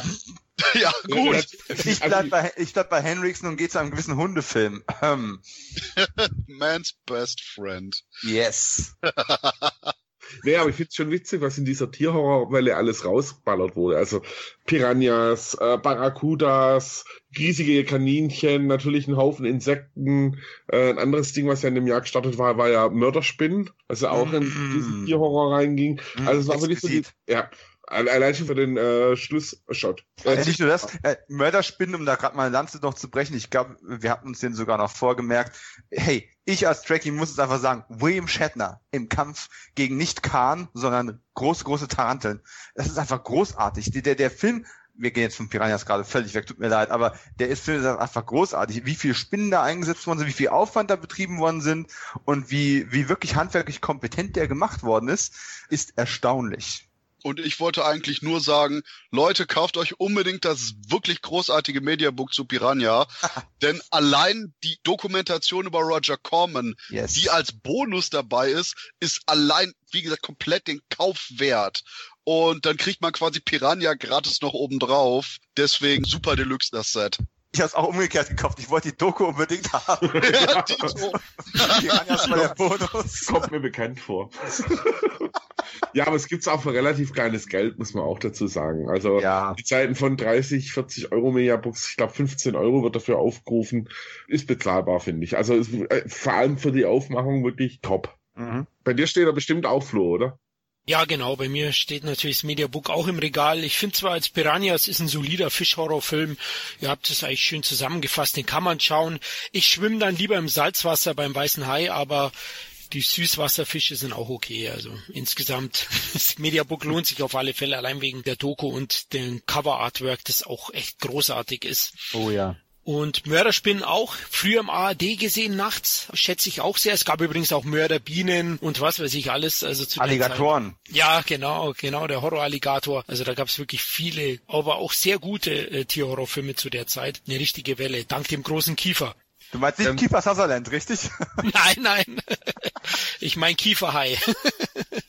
Auf jeden Fall Piranhas Platz 23, also sehr weit hochgekommen mit 850.000 Zuschauern. Äh, Mörderspinnen nur mal kurz erwähnt, weil wir den jetzt auch euch schmackhaft gemacht haben. Platz 33 mit 600.000 Zuschauern, die Mörderspinnen. Was mir noch einfällt, bevor wir jetzt langsam unter die Top 20 gehen, hätte da auch noch einen, der deutlich weniger Zuschauer hatte, den ich auch eigentlich noch erwähnen wollte, aber ich wusste auch gar nicht, wo ich den unterbringen sollte. Platz 67 soll man hinterher besprechen oder soll ich noch kurz reinbauen?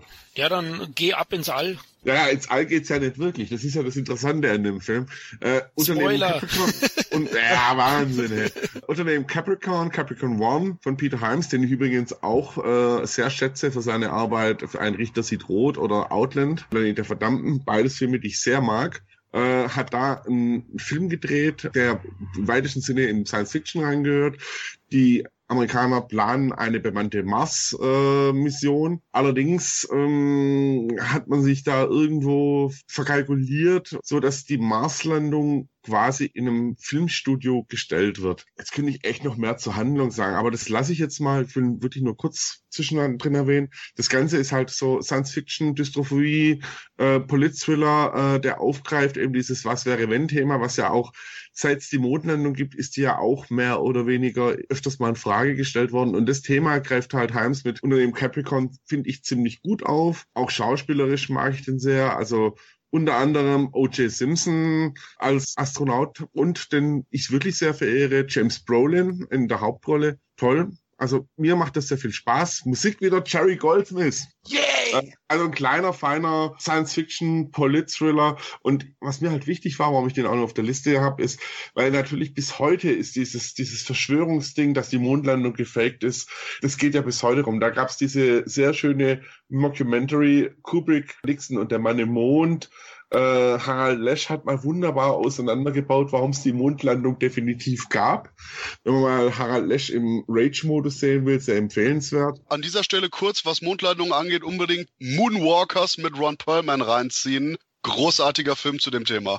Okay, und der mhm. letzte, den ich noch erwähnen wollte, war auch Room 242 was 242 oder 243, der über die Entstehung von Kubricks äh, Shining erzählt, wo angeblich auch nochmal darauf zugriffen wird, dass die Mondlandung fake war. Also es ist ein spannender Polizthriller, äh, finde ich, der jetzt durchaus auch mit einem guten Budget, gute Bilder, auf alle Fälle sehenswert. Kennt ihr drei denn? Nein, kenne ich nicht, aber ich tänze seit langer Zeit um diese Blu-ray-Runde rum. Ist die denn äh, kaufenswert? Qualität Absolut. gut, Bonusmaterial? Top, top. Echt von dem Preis. Also dann, äh, ich habe mir das Steelbook gekauft, absolut empfehlenswert, bisschen Extras dabei. Es war ursprünglich was ohne Extras sogar angekündigt, aber das ist ein Film. Also es gibt so Filme, finde ich, die kann man sich alle ein, zwei Jahre mal wieder anschauen, weil sie einfach so einen gewissen Flair haben. Und dieser Film ist, der atmet da so ein bisschen diesen 70er Jahre Zeitgeist einfach. Ja, cool. So Ende 70er, Anfang 80er.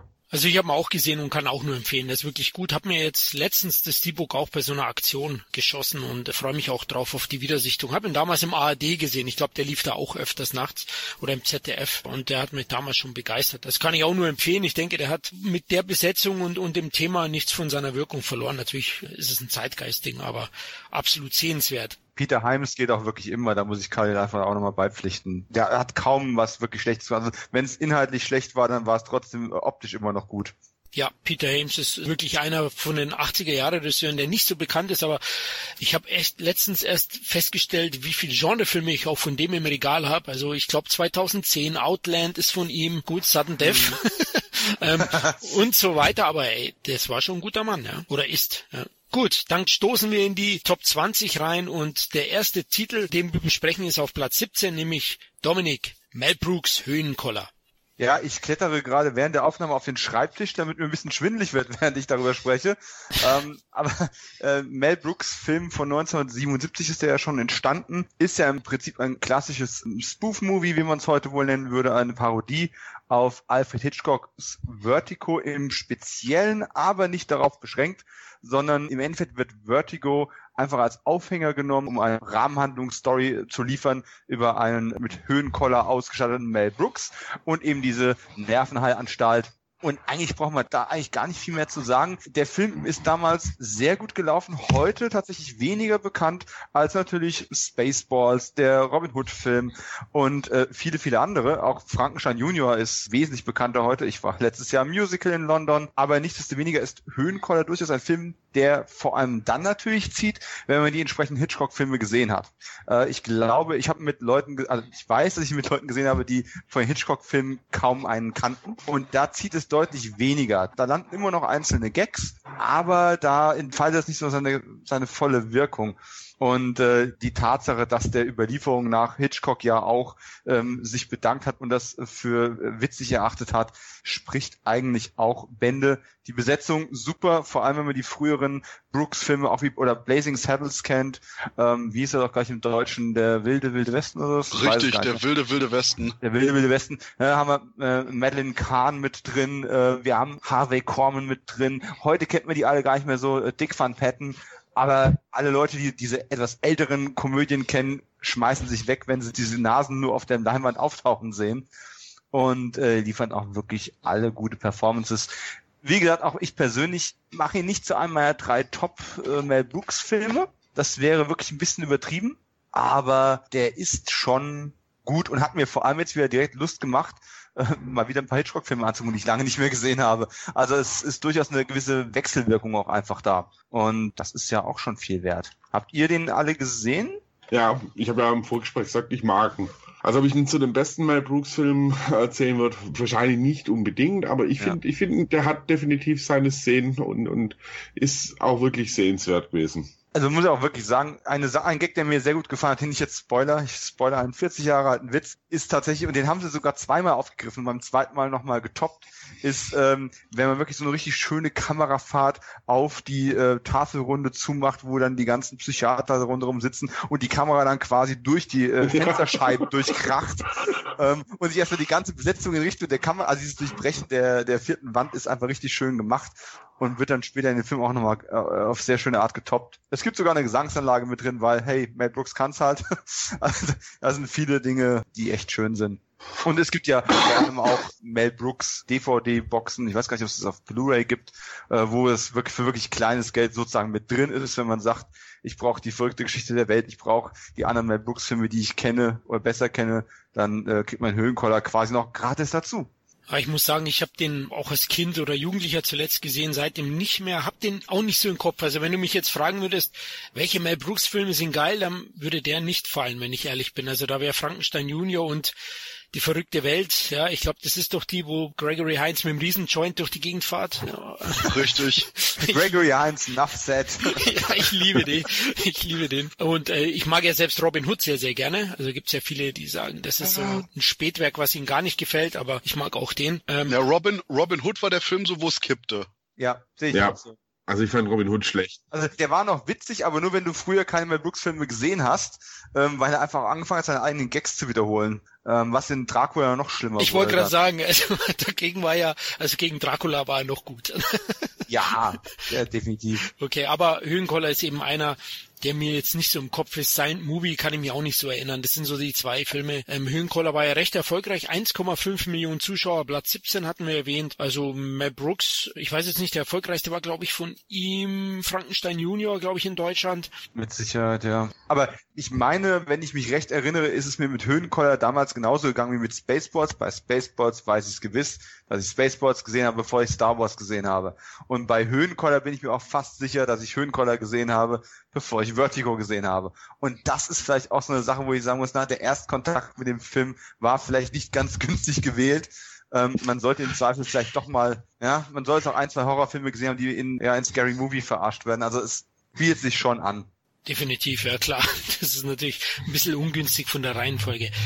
Ja, lasst uns zum nächsten Film kommen. Platz 13. Na, da fährt gerade eine U-Bahn oder so. Ähm. Verkehr ist aber schon eine gute Überleitung an der Stelle. ja, genau. ja, es tut mir auch echt leid, aber ich wohne in einer Dachgeschosswohnung und wenn ich das Fenster nicht auf habe, dann würde ich schon lange irgendwo wahrscheinlich mit einem Ventilator sitzen. Also von daher nicht böse sein, dass ich das Fenster auf habe. Zum Glück ist der Podcast nicht 4D, dass alle das riechen müssen. also, Platz 13 ist ein ausgekochtes Schlitzohr von 1977, bei uns in Deutschland eben erst 78 gelaufen und äh, ist eigentlich der Film, ich würde sagen, der Burt Reynolds nochmal so einen richtigen Schub gegeben hat. Ein richtiger super Hit in Amerika. Über 100 Millionen Dollar eingespielt, in Deutschland 1,9 Millionen Zuschauer und äh, von Regisseur Nell, äh, Nell sage ich schon, Hell Needham, der hier sein Debüt gab, der Stuntman der jahrelange von Burt Reynolds. Und Dominik, du hast ihn zuletzt erst gesehen, glaube ich. Ich habe ihn zuletzt erst gesehen und ich muss auch sagen, das ist natürlich der erste und überhaupt der Burt Reynolds Film gewesen, den ich als Kind und Jugendlicher gesehen habe. Und zwar x-mal, der ist ja im Fernsehen rauf und runter gespielt worden. Damals, ihr erinnert euch, wo wir noch fünf Kanäle hatten, wenn es gut lief. Und dann habe ich ihn lange, lange Zeit nicht mehr gesehen. Ne? Die DVD-Phase übersprungen, weil dann war das Bildformat nicht richtig gewesen.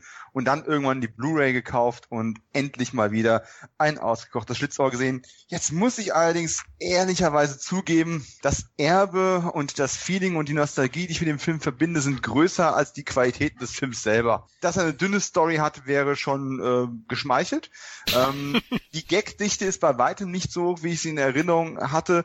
Und auch die Fahrszenen mit einem extrem coolen Vehikel ähm, sind dann doch etwas, ja, stumpfsinnig, weil sie sich halt in Unendlichkeit quasi wiederholen, ohne allzu viel Varianz zu bieten. Burt Reynolds hat eine Star Power, die man nicht leugnen kann und nicht ohne Grund war er ja über Jahre hinweg einer der A-Lister, äh, an denen man quasi nicht vorbeikommen konnte. Und äh, Sally Field war nie sympathischer als in diesem Film. Es gibt auch immer noch so zwei, drei gloriose Momente in dem Film, wo ich sage, ja, richtig schöne filmische Momente. Aber ansonsten habe ich vor allem immer dann ein breites Grinsen im Gesicht gehabt, wenn Eastbound and Down gespielt worden ist. Äh, ein Song, der mir einfach äh, spontan immer gute Laune macht. Ansonsten muss man den Film wirklich nachholen, wenn man ihn damals nicht gesehen hat. Da habe ich jetzt wieder so meine Zweifel, ob ich das einem, einem neuen Publikum empfehlen kann. Ich glaube, das würde nicht funktionieren. Da ist ja schon. Wobei ich liebe den Film allein schon für den Sheriff. Ja, aber, auch, aber auch der ist eine Karikatur in sich selbst irgendwo. Ja. Das ist schon hart. Ja, da würde ich Kalle zur Seite springen. Also ich, ich habe ihn erst vorgestern auf, aufgefrischt, also ewig nicht gesehen. Gebt dir Dominik großteils recht, also der Film äh, ist schon äh, angestaubt, aber Jackie Gleason als äh, Sheriff Justice, äh, der holt schon viel raus und ist für mich eigentlich so der heimliche Star des Films. Warum auch, ich glaube in Teil drei hat man den Film dann so ein bisschen gekippt in seine Richtung, wo Reynolds nicht mehr dabei war. Also er gefällt mir sehr, sehr gut. Ich glaube, der Song ist auch von dem Nebendarsteller von Reynolds, oder? Von Jerry mhm. Reed. Ne? Ja. Der spielt ja den Snowman, der ihnen hilft. Handlung ist ja schnell erzählt. Ja, die beiden sind immer pleite und kriegen das Angebot, in 28 Stunden eine Wagenladung Bier von Colorado nach Atlanta zu bringen, also über x Bundesstaaten hinweg. Und äh, das nehmen sie auch an. Der eine fährt eben den Truck und Reynolds den geilen schwarzen Trans Am und mm. soll so ablenken. Übrigens ein bisschen das Bonusmaterial angeschaut. Ich habe die Blu-ray geholt, diese 40 Jahre Jubiläums Blu-ray und da ist eine DVD mit einer tollen Doku drauf, The Bandit. Die geht 90 Minuten und im Mittelpunkt steht eigentlich die Beziehung zwischen Hal Needham und Reynolds, die ja elf Jahre zusammen äh, eine WG hatten. Also muss schon geil und cool gewesen sein. Die beiden haben ein sehr enges Verhältnis und die Idee zum ausgekochten Schlitzohr kam ihnen bei den Dreharbeiten zu The Gator, ein Film, der ein Jahr vorher lief, in Florida gespielt hat. Und äh, da war es immer so heiß, dass sie sehr, sehr viel Bier trinken mussten oder äh, Bier gebraucht haben. Und ihnen ist dann aufgefallen, dass das Bier immer wieder mal gestohlen war, also nicht im Kühlschrank, es war verschwunden. Da haben sie nachgeforscht und festgestellt, dass die Putzfrauen das geklaut haben, weil dieses Bier nach Florida nicht importiert wurde das hier sehr, sehr gut zu verkaufen war in dem Bundesstaat. Und da kamen sie eben auf die Idee, wie wäre es denn, wir machen so eine PS-starke Komödie und ähm, da kamen sie eben auf ein ausgekochtes Schlitzohr. Auch zu deiner Frage mit den PS-starken Action-Komödien, ob die heute noch funktionieren, ja, ich glaube auch nicht. Heute schaut man Fast and Furious an und nicht Bandit. Oh, mach's doch nicht ja. kaputt jetzt. Sorry, aber ah. ich möchte eine Lanze brechen, wenn man eine Komödie aus der damaligen Zeit mal so retrospektiv nachholen will, dann nur den ersten am besten und das ist eben ein ausgekochtes Schlitzohr. Also die Fortsetzung fand ich alle eine Katastrophe, muss ich ganz ehrlich sagen. Ja, aber springe ich jetzt hier vielleicht irgendwo in eine Bresche, wenn ich sag, dass ich ausgekochtes Schlitzohr besser finde als auf dem Highway ist die Hölle los?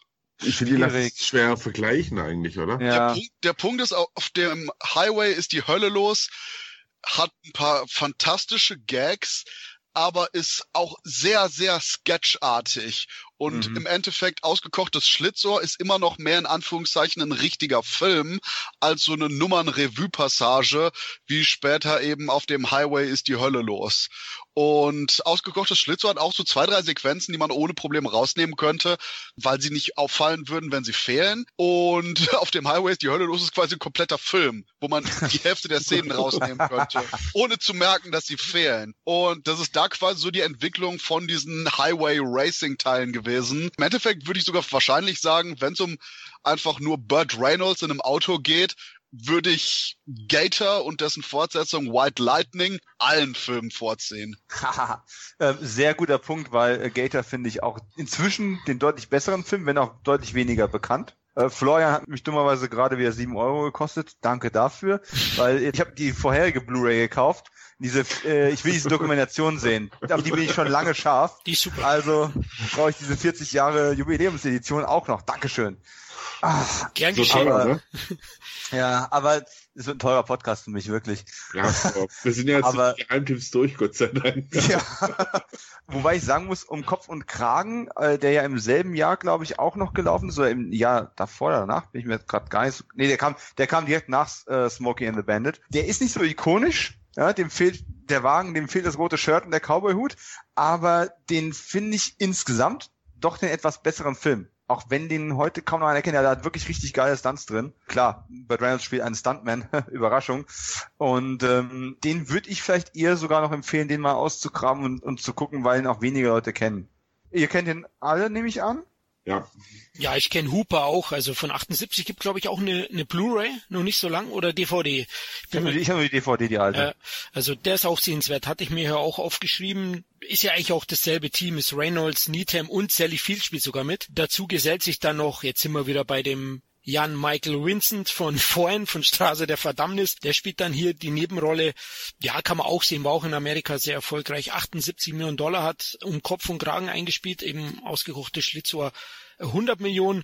Ich wollte noch mal kurz sagen, den Stellenwert von Reynolds zu der Zeit. Er war ein absoluter A-Lister, hat für ein ausgekochtes Schlitzohr eine Million kassiert. Der Film selber hatte nur ein Budget von 4,3 Millionen. Also man sieht mal das Verhältnis.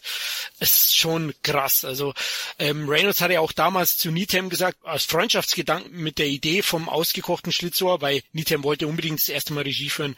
Er sagt doch im Studio, wenn ich mitspiele, nur unter der Bedingung, dass du Regie führst. Und Universal hat es natürlich gemacht, weil Reynolds damals der Mann war. Ja, deswegen bin ich auch gespannt. Ich weiß, wir haben äh, schon mal in der Gruppe unter uns darüber diskutiert, ob der Trailer für The Last Movie Star einen schlechten Film äh, propagiert oder einen, einen Low-Budget-Film. Aber ich bin wirklich gespannt darauf, wie eben Adam Rifkins kommender Film The Last Movie Star mit Burt Reynolds und quasi über Burt Reynolds, der natürlich einen anderen Namen im Film trägt, dass das nochmal so ein bisschen den Leuten, die sich die ganze Zeit fragen, von wem wir eigentlich sprechen, in Erinnerung ruft, was für eine Karriere der mal gehabt hat und dass der eigentlich tatsächlich auch Schauspielern kann, wenn man ihn mal lässt und dazu auffordert. Und da bin ich ähm, echt Absolut. neugierig drauf. Absolut, ja? ich mag ja Reynolds auch sehr, aber ich mag ihn auch vor allem für seine durchaus ernsten Sachen, die er gemacht hat. Allen voran natürlich Deliverance, den ich bis heute verehre, den Film.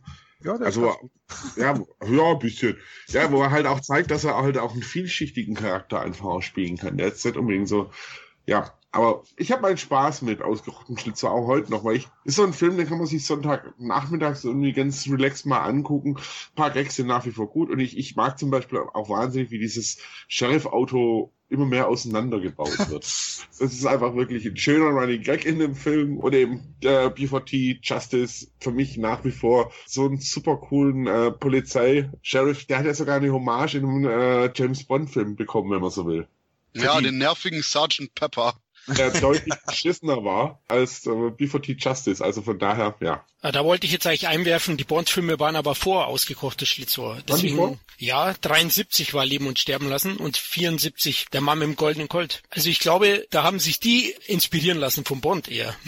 Also besser gemacht im Endeffekt. Ja, ja. tatsächlich besser gemacht, finde ich. tatsächlich, ja. Aber ich möchte auch noch mal ganz kurz ja, ein paar PS für Auf dem Highway ist die Hölle losgeben, weil ich finde ihn besser als ausgekochtes Schlitzohr, weil er abwechslungsreicher ist. Ausgekochtes Schlitzohr ist halt eine 90-minütige Verfolgungsjagd, die sich ein bisschen wiederholt. Lustig fand ich es auch nochmal, wo ich ihn jetzt wieder gesehen habe, den Chauvinismus, den da Burt Reynolds lebt gegenüber Sally Field, ist schon auch ah, traumhaft. ist natürlich Geht halt auch gar nicht mehr, ja. ja heute würden sie Damals einsperren. war die Welt noch in Ordnung. Aber der Film unterhält schon ganz gut. Also Nachmittag, wie der Kalle gesagt hat, glaube ich, passt schon sehr, sehr gut. Also den kann man sich mal anschauen. Und ich sage an der Stelle nochmal unbedingt Gator und White Lightning anschauen, von denen ich gerade nicht weiß, wie die deutschen Titel sind. Mein Name ist Gator. Sein Name ist Gator? Ja. ja. Ja, und der andere heißt Der Tiger hetzt die Meute. Ja, ist das der? Tiger ja. hetzt die Meute ist das andere. Beides ja, Top-Filme. Perfekt. Ich hatte nämlich einfach nur die billigen englischen DVDs gekauft, die genau die gleichen Inhalt haben, aber irgendwie 20 Euro weniger kosten. Wobei ich mein Name ist Gator mal für 2 Euro geschossen habe. Uh, nice. sind, sind, sind die inzwischen so teuer? Ja, Ach, die Deutschen Euro? sind, glaube ich, OVP. Ah, okay. Äh, Original verpackt. Ja, ich, oh, original verpackt. What? Out of print. Shit. okay. Gut, jetzt waren wir beim Zeitgeistfilm, kommen wir zum nächsten Zeitgeistfilm auf Platz 11. Eis am Stiel von 1978. 2,7 Millionen Zuschauer gehabt. Auf der Berninale vorher gelaufen, FSK 18 zur damaligen Zeit. Kalle, wir hatten, glaube ich, im Canon-Podcast ein bisschen kurz drüber gesprochen, über ja. den ersten, der ja deutlich mehr ist als die Fortsetzungen. Also da kann man ihn vielleicht mal wieder mit manch anderen großen Reihen vergleichen, wie Rambo oder so, wo der erste Teil einen ganz anderen Geist ja spiegelt. Der erste hatte ja, finde ich, einen deutlich ernsteren Unterton teilweise auch. Richtig, genau. Schwangerschaftsthema war ja auch Abtreibung. Klar gab's das klassische Schwanzmessen und Filzläuse suchen. das gehört einfach dazu. Aber wow. ja, wow, du hast den Film gerade so gut verkauft. Ja, ja, pack ihn rein. Aber jetzt mal ohne Witz, äh, ich bin ja hier der Älteste in der Runde. Das war schon so ein Film, der man sich in jungen Jahren mit 12, 13 so ein bisschen verschämt, also die ganze Reihe eigentlich angeschaut. Wir hatten ja nichts anderes. Da hat man sich halt ein Eis am Schiel mal irgendwie angeschaut, weil diese Sechspaneler Witze-Niveau, die die späteren Teile dann noch massiv bekommen haben, die haben halt schlichte Gemüter angesprochen. Und ja, das war man halt einfach mit zwölf. Aber ich finde, dem ersten muss man wirklich anrechnen, dass er durchaus ein ernstes Thema zum Teil auch aufgegriffen hat. Und ich glaube, das habe ich auch damals im Kennen-Podcast angesprochen. Ich finde, was der Film auch bemerkenswert macht, ist, dass der eigentlich als Zuschauer, also zumindest ging es mir als jugendlicher Kind so, dir ist eigentlich gar nicht klar, dass das Ding in Israel spielt. Es kommt ein bisschen sehr amerikanisch alles für mich rüber, mit Rock'n'Roll und ähnlichem. Das spielt ja auch in den 60ern, aber also mir war es nie so bewusst, dass der in Israel äh, spielt. Den jetzt auch wunderbar in ähnlicher Form äh, kannst du das auf amerikanische Filme übertragen, finde ich. Oder wie seht ihr das? Nee, das stimmt absolut. Das haben sich wahrscheinlich auch die Produzenten gedacht, die dann Last American Virgin gemacht haben als Copy und Paste.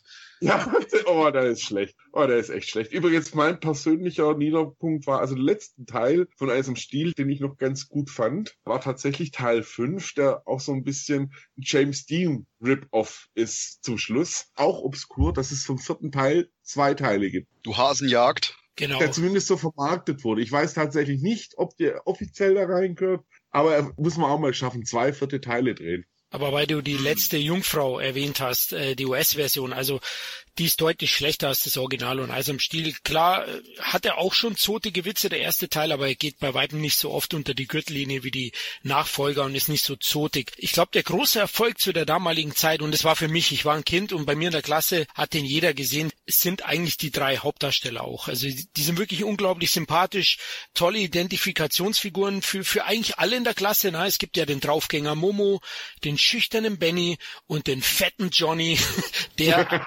der eigentlich nie eine abbekommen hat. Ne? Also ja. und er war eigentlich auch der heimliche Star, oder? Zachi Neu. Ja, der war super eigentlich. Also du hast es wunderbar formuliert. Der hat es tatsächlich geschafft, nie eine abzubekommen. Egal wie, wie, wie sicher das Ganze im Kasten war, der hat es versemmelt. und, und ja, stimmt. Ich habe die tatsächlich auch als Kind schon angeschaut. Also weil die, die, es war dann irgendwie die Videokopie, die man irgendwoher bekommen hat. Also wie gesagt, wir hatten ja nichts. Praline aus dem Altpapiercontainer und eben Eis am Stiel. Das war alles. Und ich hatte nicht mal Eis am Stiel. Siehste? Armes oh, Deutschland. du Armer. Ja, ja ich habe ich hab bis heute nicht einen dieser Teile komplett gesehen und bin dann schon irgendwo bei dem bei dem inoffiziellen Remake, das da heißt American Pie Franchise, ähm, bin ich irgendwann schon mittendrin ausgestiegen. Da war ich dann einfach an der Stelle schon zu alt dafür.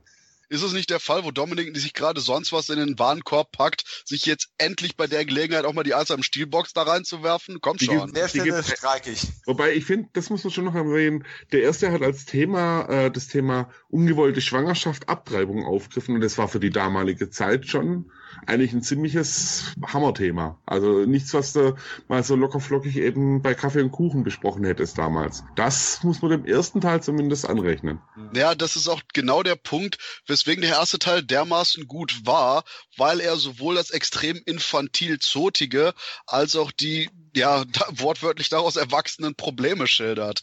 Und dahingehend eben diese komplette Bandbreite beleuchtet, anstatt sich eben nur auf das Liebvögeln zu beschränken, was nachher manche der Fortsetzungen gemacht haben. Wobei ich da auch fand, dass das überraschend differenziert blieb, wie eben Kalle, meine ich, erwähnt hat, dass das eben bis teilweise schon zur fünften Fortsetzung oder Fortsetzung Nummer fünf war, dass man immer noch hier und da ein paar dramatische Elemente dabei hatte Klar wurde das immer zotiger, klar musste das immer mehr eskalieren, ist halt das Gesetz der Fortsetzung. Doch es war eben so, dass meistens auch noch das Herz bei der Sache war. Und das ist, glaube ich, beim Vögeln dann immer das Wichtigste. Es geht ja auch deutlich schlechter, wenn man nach Italien schaut. Oh, das war eine furchtbare Überleitung. Böser Khalil aus. Denn das geht ja gar nicht. Also, nee, nee, nee, nee, nee. Denn dieses Jahr hatten wir auch noch flotte Teens und heiße Jeans wo 800.000 Zuschauer rein wollten und gleich dessen Fortsetzung Flotte Teens jetzt ohne Jeans, wo noch über 600.000 Zuschauer reingegangen sind. Und der Punkt ist, ich muss Kalle leider zustimmen. oh. Übrigens, ich habe nachgeschaut gerade, ich habe die tatsächlich nicht in meiner DVD-Sammlung. Das will was heißen. Also nicht viel. Der Punkt ist schlicht und ergreifend, flotte Teens und heiße Jeans sind eben genau das, wenn man die ernsten Sachen weglässt, wenn man quasi das Ganze nur auf irgendein so Penella-Ulk reduziert, da dann noch eine Synchro von Cheerfilms drüber knallt, die Jugendslangs und Co. einbauen, dann hat man nämlich genau das, was Karl sagte, was eben schlicht und ergreifend Eis am Stiel nicht ist, einfach nur sexy Quatsch. Und ja, das ist im Endeffekt Flotte Jeans und heiße Jeans. Es ist totaler Quatsch. Es ist wortwörtlich Trivialfilm par excellence. Aber deswegen eigentlich ganz unterhaltsam. Das ist wirkliches Hirnabschaltkino. Ist da nicht so ein Italiener mit so Stechaugen, so, so kleiner? Kann ich mich. Viele von denen. Ja, viele. Ja. Die ganze Klasse voll, okay. Also die Filme wurden ja dadurch bekannt, dass Gloria Gida da mitspielte, die damals einfach nur unglaublich sexy aussah. Und das war's. Punkt. Gibt nichts weiter dazu zu sagen, außer, wie gesagt, wenn man eben diesen komplett lockeren Charme da haben will, dieses komplette Nichtigkeit und einfach nur dieses depperte Slapstick-Szenen, nett auszusehende Darstellerinnen und einfach diesen, ich sag mal, typisch italienischen Comedy-Flair, den man eben auch aus anderer Richtung dann mag oder nicht mag, ob man jetzt Celentano nimmt oder andere. Man weiß, was ich meine, wenn ich sage, dieser italienische Comedy-Flair, oder? Ja, wie gesagt, man das mag und irgendwie so sexy Penella-Gedöns anschauen. Wenn nicht, vielleicht nicht. Ja, wenn nicht, dann lieber zum Evergreen Eis am Stiel zurückkehren, der ja auch einen großen Teil seines Erfolges dank dem super Soundtrack der 50er und 60er hatte. Ne? Also das war auch so eine große Stärke ja. von Eis am Stiel, muss man auch nochmal sagen. Absolut. Ich glaube, das hat den Film halt auch ein bisschen zeitlos gemacht irgendwie. Ich muss ja sagen, ich habe ja eh doch lieber immer die Lümmelfilme gesehen. Wenn der Peter gesungen hat, das war schön. Du Kacke. Nee, also da kann ich euch, liebe Hörer, nur Eis am Stiel empfehlen. Also Wirklich? so zweideutig. Komm, fröhlich frei gekauft. Die Lümmel mochte ich eigentlich auch teilweise. Also das war schon, war schon super. Theo Ling ist einfach Gott. Also. Exakt. Oh, da, da könnte man gleich wieder überleiten. Aber sch schlimm war die mit Hansi Kraus, heißt er so? Also Heinti hat ja mal auch mitgespielt. Das waren dann so die Tiefpunkte. Ja, das war hart. Uiuiui, auf jeden Fall äh, Theo Ling, weil du sagst, der ist leider 1978 verstorben. Ne? Also ja. kurz so, also der war einer der Großen, die gegangen sind. Eis am Stiel haben wir euch nahegebracht und jetzt treten wir in die Top 10 ein. Jetzt ist nichts von uns ausgewählt, sondern von dem deutschen Publikum vorgegeben. Und auf Platz 10 war mal wieder der französische Choleriker Louis Define mit Der Querkopf. Khalil, hast du denn noch einen Kopf? Ja, also nimmer wirklich gut. Ich liebe Louis de Funès. Ich finde, es ist ein unglaublich toller Schauspieler. Auch seine frühen Sachen sind echt interessant. Den Querkopf habe ich tatsächlich auch nicht mehr wirklich so im Kopf. Da, da fallen mir spontan ein paar andere ein. Aber er war halt auch in Deutschland irrsinnig beliebt. Von daher wundert mich die Platzierung jetzt auch nicht unbedingt. Also de Funès war ein sicherer Kassengarant einfach. Wie war es bei den anderen beiden? Define habe ich irgendwie als Kind und Jugendlicher viel gesehen und seitdem, ich glaube seit 15 Jahren, wenn nicht sogar 20 Jahren, fast kaum bis gar nichts mehr. Ja, ich habe einmal ja. zwischendurch Tricatell, wie ist der Film mit Tricatell? Pust oder Keule, es war sein, einer seiner letzten. Ja, den habe ich einmal noch zwischendurch gesehen und das war's ist auch einer der besten. Also mein Liebling war immer hm. das mit den Außerirdischen, ne? Also die, ja, die, oh die Kohl, Kohlköpfe. ja, also das nee. habe ich als Kind gesehen. Ja, mag vielleicht heute nicht mehr einer seiner stärksten sein, aber das hat mich schon stark geprägt. Also hey, äh, Louis Define hat Außerirdische getroffen, Bud Spencer zu der Zeit. Also. Mhm. aber wenn, wenn wir bei Define sind, wofür ich eine klare Sehempfehlung ausspreche, das ist zum einen die Phantomar-Reihe. Nein super. Doch. Ich, ich liebe sie. Oh. Ich liebe sie total. Vor allem, weil es erstens eine recht gute Krimi-Komödie ist. Ich finde die Figur des Phantomar großartig und ähm, Fineta als trotteliger Inspektor cholerischer ist super. Andere Sachen, die genannt wurde, war ja Brust oder Keule, den finde ich auch wirklich klasse. War, ich glaube, sein letzter Film. Und die Kohlköpfe, ich sehe eigentlich immer irgendwie so ein Neujahrsprogramm. Wenn du verkadert vom Fernseher hängst, guckst du Louis und seine außerirdischen Kohlköpfe an. Der furzt durch die Gegend, dann kannst du das genauso am, am ersten. Also perfekt. Also ich muss zugeben, meine Liebe zu Louis Define äh, beginnt und endet, ach was, die ist nicht vorhanden. Aber ich mache eine Ausnahme, tatsächlich A für den allseits beliebten Nein doch Oh äh, T-Shirt-Bedruck und ähm, natürlich auch für die Phantomas-Reihe, wo ich bis heute noch darauf warte, dass da mal tatsächlich eine, eine ernste, dramatische ähm, Reboot-Version von rauskommt, ähm, wo tatsächlich der, der Superverbrecher quasi äh, Titelprotagonist des Films und eines Franchises ist. Aber ansonsten, nee, ich glaube, den Querkopf habe ich nicht mal gesehen. Ich habe die ähm, Boxen von ihm hier stehen. Aber ich muss fairerweise sagen, ich habe auch noch nicht alles gesehen. Oder wenn dann einfach nicht mal auf dem Schirm, vielleicht mal als Kind oder so. Aber er hat ja doch ein ordentliches Filmportfolio und echt viel davon liegt auch in Deutsch vor. Ja, aber der Querkopf, ich habe ihn auch nicht mehr so gut im Kopf. Ich habe leider keinen einzigen von, von seinen Filmen in meiner Sammlung, musste ich jetzt die Tage feststellen, weil ich den eigentlich auffrischen wollte. Aber das ist ja der, wo er so ein Fabrikant ist auf jeden Fall ähm, und Chef und Bürgermeister und äh, seine Mitarbeiter da traktiert. Ach, mit der Maschine, genau. Ja, das ist er. Mhm. Das ist der Querkopf. Und da gibt's auch ein paar Seitenhiebe auf die Industrialisierung, auf die Politik und so von der damaligen Zeit. Also der ist schon ganz gut und 3,1 Millionen deutsche Zuschauer können doch nicht irren, oder? Doch. Wenn wir auf Platz 9 kommen, wahrscheinlich ja. Hm. hm. Weißt du, Geschmack ist so eine Sache, ne?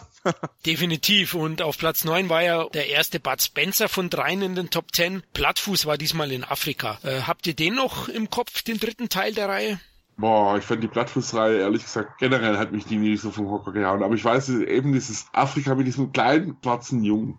Bodo, ja, Bodo heißt er. Ja, also wo teilweise außer so ein Film kannst du halt gar nicht überdrehen eigentlich. Naja, es, es gibt doch genug kleine schwarze Jungen, damit das möglich ist. Der Punkt ist schlicht und ergreifend, dass die ganze Plattfuß-Reihe bereits nach dem ersten Teil einfach nur komplett irgendwo ins Nichts gegangen ist. Der erste Plattfuß-Film war eigentlich noch ein durchaus klassischer Italo-Crime-Streifen mit so einer charmanten Bud Spencer-Flair dabei. Der Punkt ist schlicht und ergreifend, danach ist er irgendwie in Urlaub gefahren und beim dritten Mal war er in Afrika und keine Ahnung, wahrscheinlich beim sechsten Teil wäre er im Weltraum gewesen.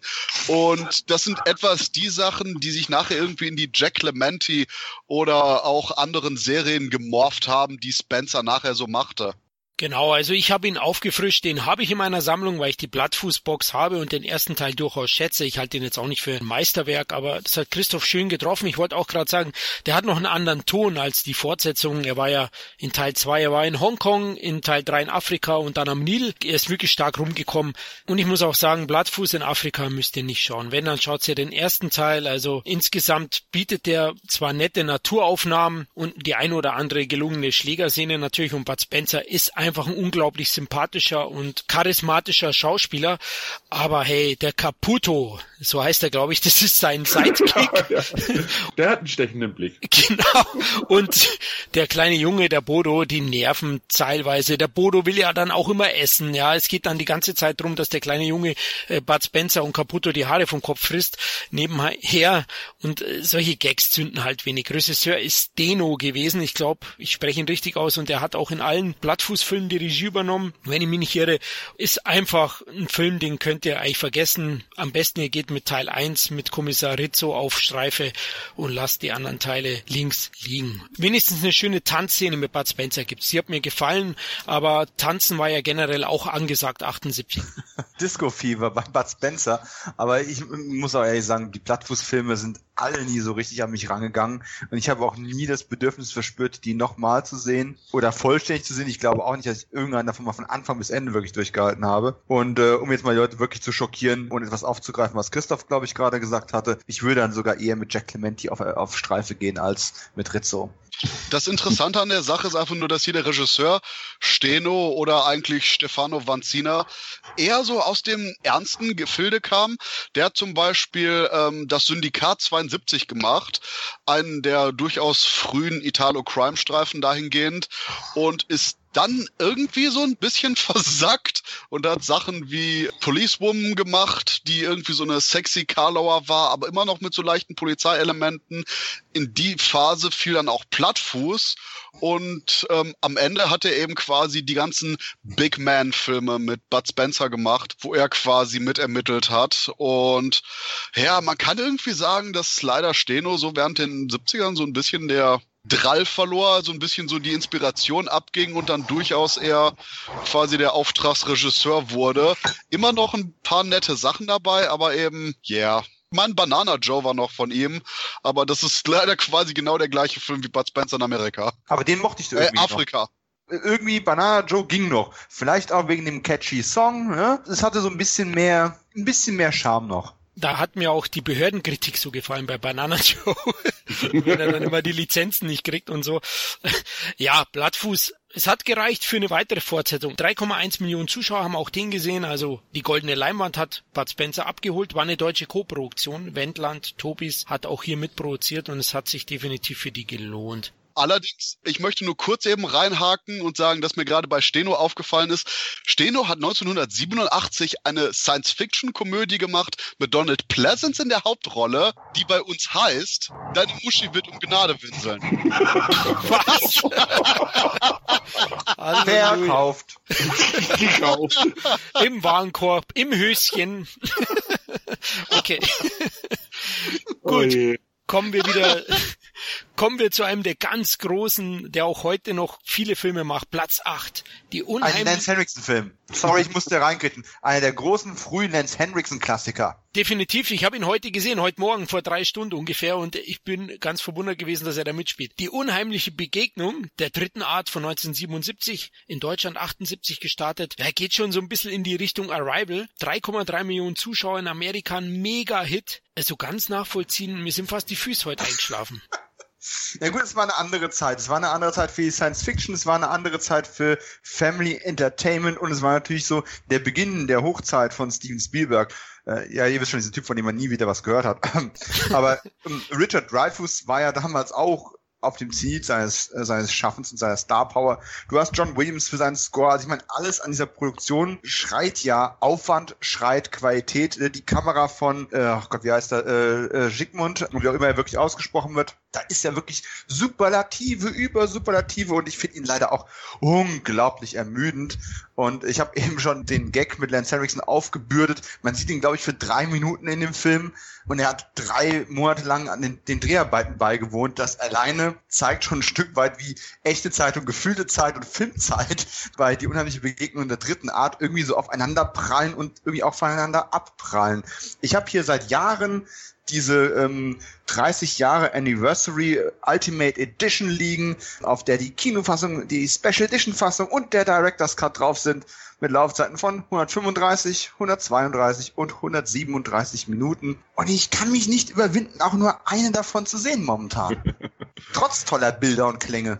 Ja, es ist schwierige Kost, finde ich auch. Also vom Blockbuster ist unheimliche Begegnung schon nichts, was man sich eben mal am Sonntag in Ruhe anschauen kann. Ich meine, allein schon das Ende, was sich über 25, 30 Minuten zieht, kann wirklich anstrengend sein. Aber ich, ich mag den Film. Also ist für mich jetzt nicht Spielbergs bester, aber ich finde auf alle Fälle sehenswert, wobei Platz 8 überrascht mich bei so einem Kopfkinofilm schon auch ein bisschen.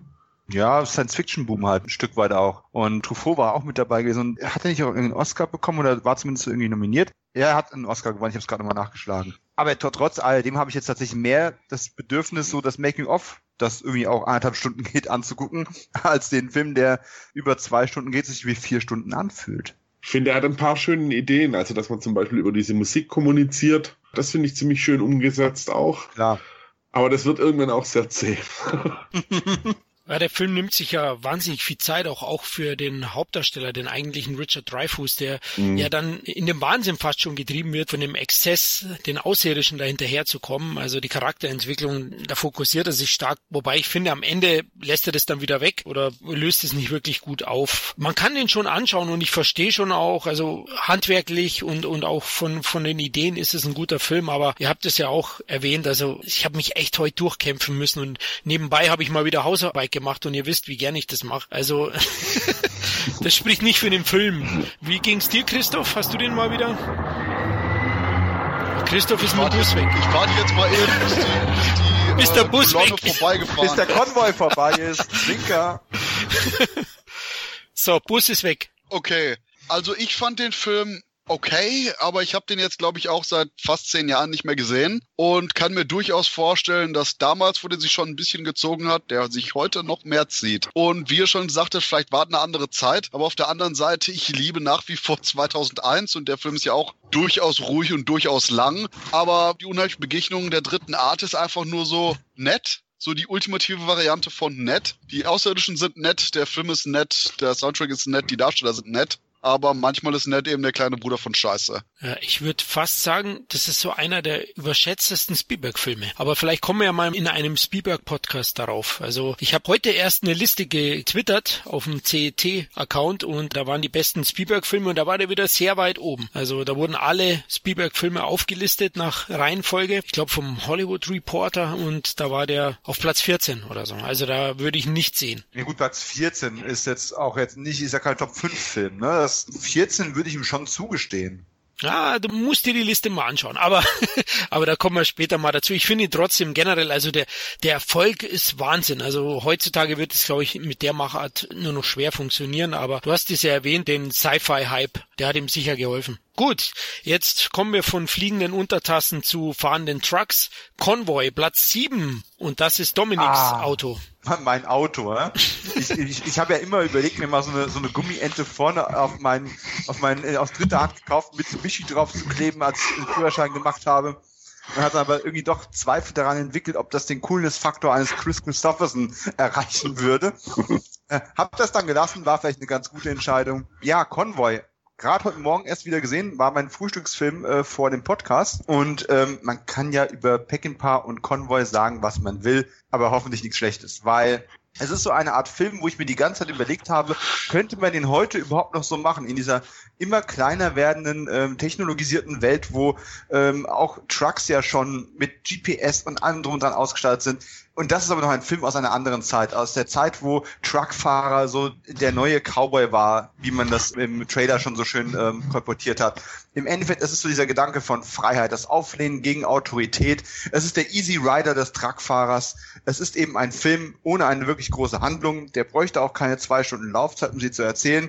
Und trotzdem geht die Zeit vorbei wie im Flug. Und ganz ehrlich, was passiert wirklich großartig? Ja, Chris Christopherson, eigentlich eher bekannt als Musiker und einfach eine kernige Type. Ein jüngeres Publikum wird ihn vielleicht als Whistler aus der Blade-Trilogie kennen. Spielt einen Truckfahrer mit dem Spitznamen Rubber Duck.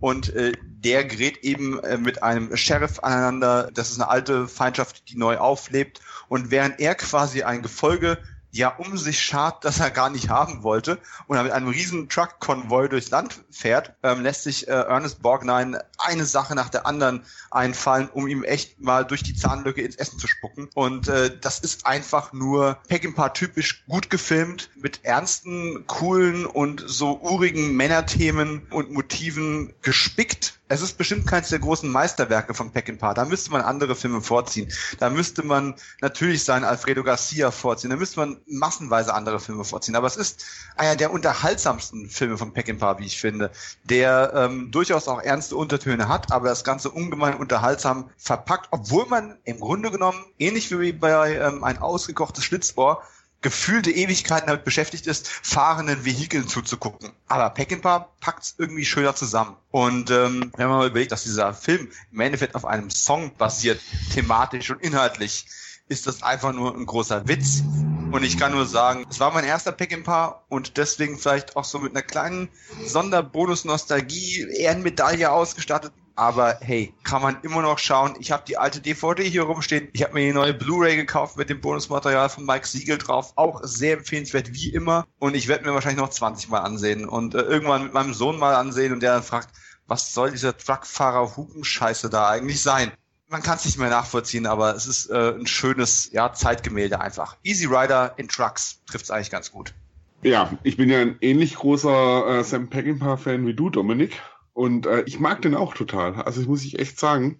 Wäre ja auch auf meiner Liste gestanden, was ich besprechen wollte. Ich kenne den überall eigentlich nur beipflichten, ist definitiv nicht das Beste, was Peckinpah gedreht hat. Ich glaube, es ist aber dafür mit einer der zugänglichsten auch. Und ich habe den, es war auch mein erster, ich habe den damals sogar beim ZDF beim Wunschfilm dafür angerufen, heimlich. Oh, jetzt meine Eltern nicht mitbekommen. Ja, aber ich, ich liebe den Film. Das war auch meine erste Begegnung, der Wunschfilm mit dem Film. Ich schätze den auch sehr, hab den aber auch nicht in meiner Sammlung, somit schon ewig nicht mehr gesehen. Die Blu-ray ist jetzt mal vorgemerkt, glaube ich, werde ich mir auch noch holen. Stimmt denn das Gerücht, dass eigentlich hier auch James Cooper als Second Unit Director dem Film stark beeinflusst hat? Ist kein Gerücht, also äh, stark beeinflusst würde ich bestreiten, aber er hat definitiv einige Male das Ruder übernommen, wahrscheinlich auch ungeplant übernommen. Äh, Sams Ausfälle wurden zu der Zeit ja auch immer größer, leider. Ähm, aber er ist sogar kreditiert, steht im Abspann mit drin. Also ah. ist eine ganz, ganz offizielle Geschichte, ja. Okay, okay. Das hatte ich auch gehört, dass Sam ja da schon einige Probleme hatte, Herr Peckinpah, zu der Zeit. Aber kann man sich ja sehen, komischerweise deutlich erfolgreicher in Deutschland als das ausgekochte Schlitzohr mit 3,6 Millionen Zuschauer. Wundert mich fast ein bisschen, aber wahrscheinlich war Schlitzohr davor und hat äh, die Welle ausgelöst und der ist dann drauf weitergefahren. Ich glaube, ein bisschen ist auch so diese, diese Drackerromantik, die, die halt in Deutschland auch so durch den Schlager teilweise mitgeschwungen haben. Da gab es ja auch bestimmte Lieder oder auch Bands wie Drugstop. Das ja. das war schon so eine deutsche, also so eine deutsche Traumvorstellung, wie man, wie dieses Truckerleben in den USA auch ist, glaube ich. Also romantisiert, ja. okay, alles klar. Ja. Ein Kumpel von mir hatte damals in der Ausbildung schon äh, CB-Funk in seinem Auto dann drin. Und wenn wir da abends durch die Gegend gecruised sind, naja, komm, gib mir das Ding hier, wir brauchen coole Codenamen und funken hier Williger. Nein, das, das lassen wir jetzt bitte. Zehn, komm einmal noch.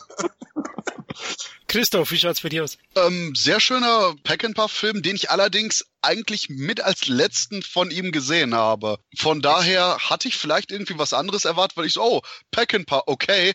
Und ich war überrascht, wie soft der im Endeffekt war. Nicht, dass das schlecht ist, ich war nur überrascht davon. Ich meine, Ernest Borgnine geht immer und Chris Christopherson auch, aber hey, Ernest Borgnine ist cooler als Christopherson. Von daher großartiger Film, nur ich habe da jetzt eigentlich wirklich nicht viel zu, zu sagen.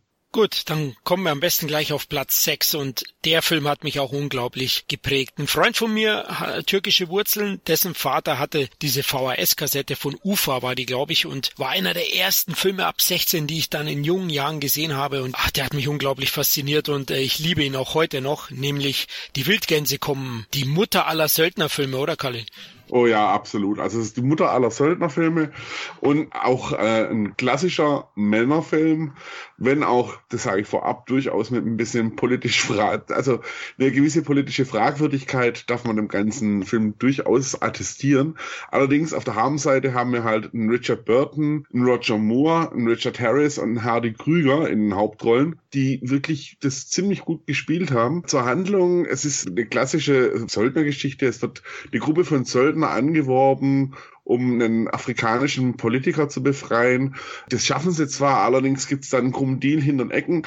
Der Film ist durchaus auch er hat so einen Hauch von Gesellschaftskritik. Der geht allerdings auch ein bisschen unter und soweit ich da von den Dreharbeiten weiß, wurden da auch ein bisschen so die kritischeren Töne zugunsten der Action halt rausgeschnitten, was erklärt dann auch, dass ein Hardy Krüger dann auch gesagt hat, er, er distanziert sich eigentlich von dem Film, weil er halt eine klare Aussage auch zur Situation in Afrika. Der Film hat halt durchaus so ein paar, ist jetzt schwierig so zu formulieren, aber ja, rassistische Untertöne hat der schon drin, finde ich so eine gewisse Menschenverachtung äh, ebenfalls. Aber würde ich jetzt komplett gegensprechen, da das der Punkt ist, an den der Film nämlich rangeht, um zu zeigen, dass seine Figuren lernen. Du hast hier genau den Charakter eben von Hardy Krüger, der sagt, äh, ja, die ganzen Neger da, bla, kannst du vergessen, aber dann eben durch die Zusammenarbeit, durch die Aktion absoluten Respekt bekommt für den Politiker, für das, was der auch tun will. Und Achtung, ein paar Leute von dem Unternehmen sterben. Und im Endeffekt nämlich auch quasi, dass die ganzen Leute eben für das Ideal des freien und auch demokratischen Afrikas im Endeffekt wirklich ihr Leben geben und auch realisieren, wie wichtig das ist.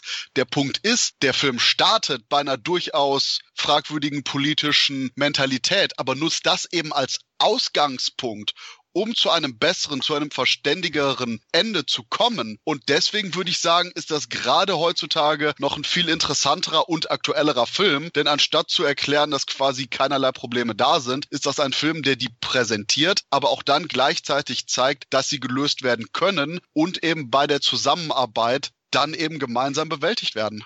Also wie gesagt, ich habe das durchaus sich vorsichtig auch ein bisschen formuliert. Es ist viel, was man dem Film auch damals, also vor allem die professionelle Filmkritik auch wirklich unterstellt hat, dass er halt teilweise wirklich ein bisschen in manchen Punkten ein fragwürdiges Bild hat. Du hast natürlich vollkommen recht mit dieser Wandlung von Hardy Krüger. In welchen Punkten?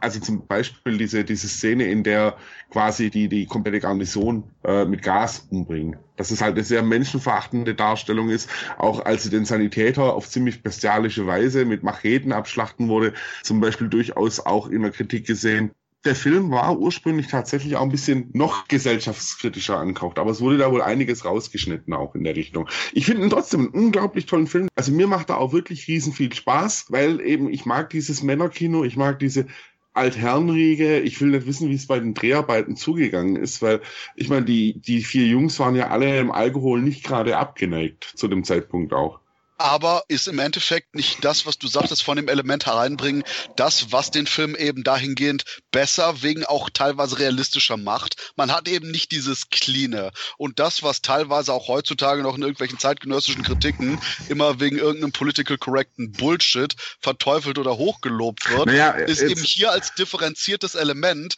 das dem Zuschauer eben überlässt, es selber zu bewerten, um zu zeigen, dass eben die verschiedenen Positionen durchaus grau sind. Also ich finde, da sprichst du dem Film für mich tatsächlich ein bisschen zu viel Substanz durch, weil ähm, ich unterstelle dem Film nochmal nicht, dass er da irgendwo äh, hauptsächlich extrem fragwürdige Botschaften transportiert. Das ist kein grüner Teufel vom Mekong. Der ist schon ein bisschen differenzierter, aber ich finde, es geht halt dann vieles einfach im Zuge auch der Action auch runter. Und er, er wurde ja auch so vermarktet. Kennst du die Werbeaussage? 50 stallharte Söldner, sie fliegen wie die Vögel, sie kämpfen wie Schakale, töten ist ihr Geschäft. Ja, aber das ist der Punkt von der deutschen Werbemaßnahme. Das ist genau das Gleiche, dass die deutsche Werbung es immer geschafft hat, Filme, die durchaus differenzierter sind, aber eben hingehen zum Unterhaltungskino, um eben schlicht und ergreifend quasi mit Zuckerbrot und Peitsche eher auf unterhaltsame Art und Weise Themen zu vermitteln, die in Deutschland immer exploitativer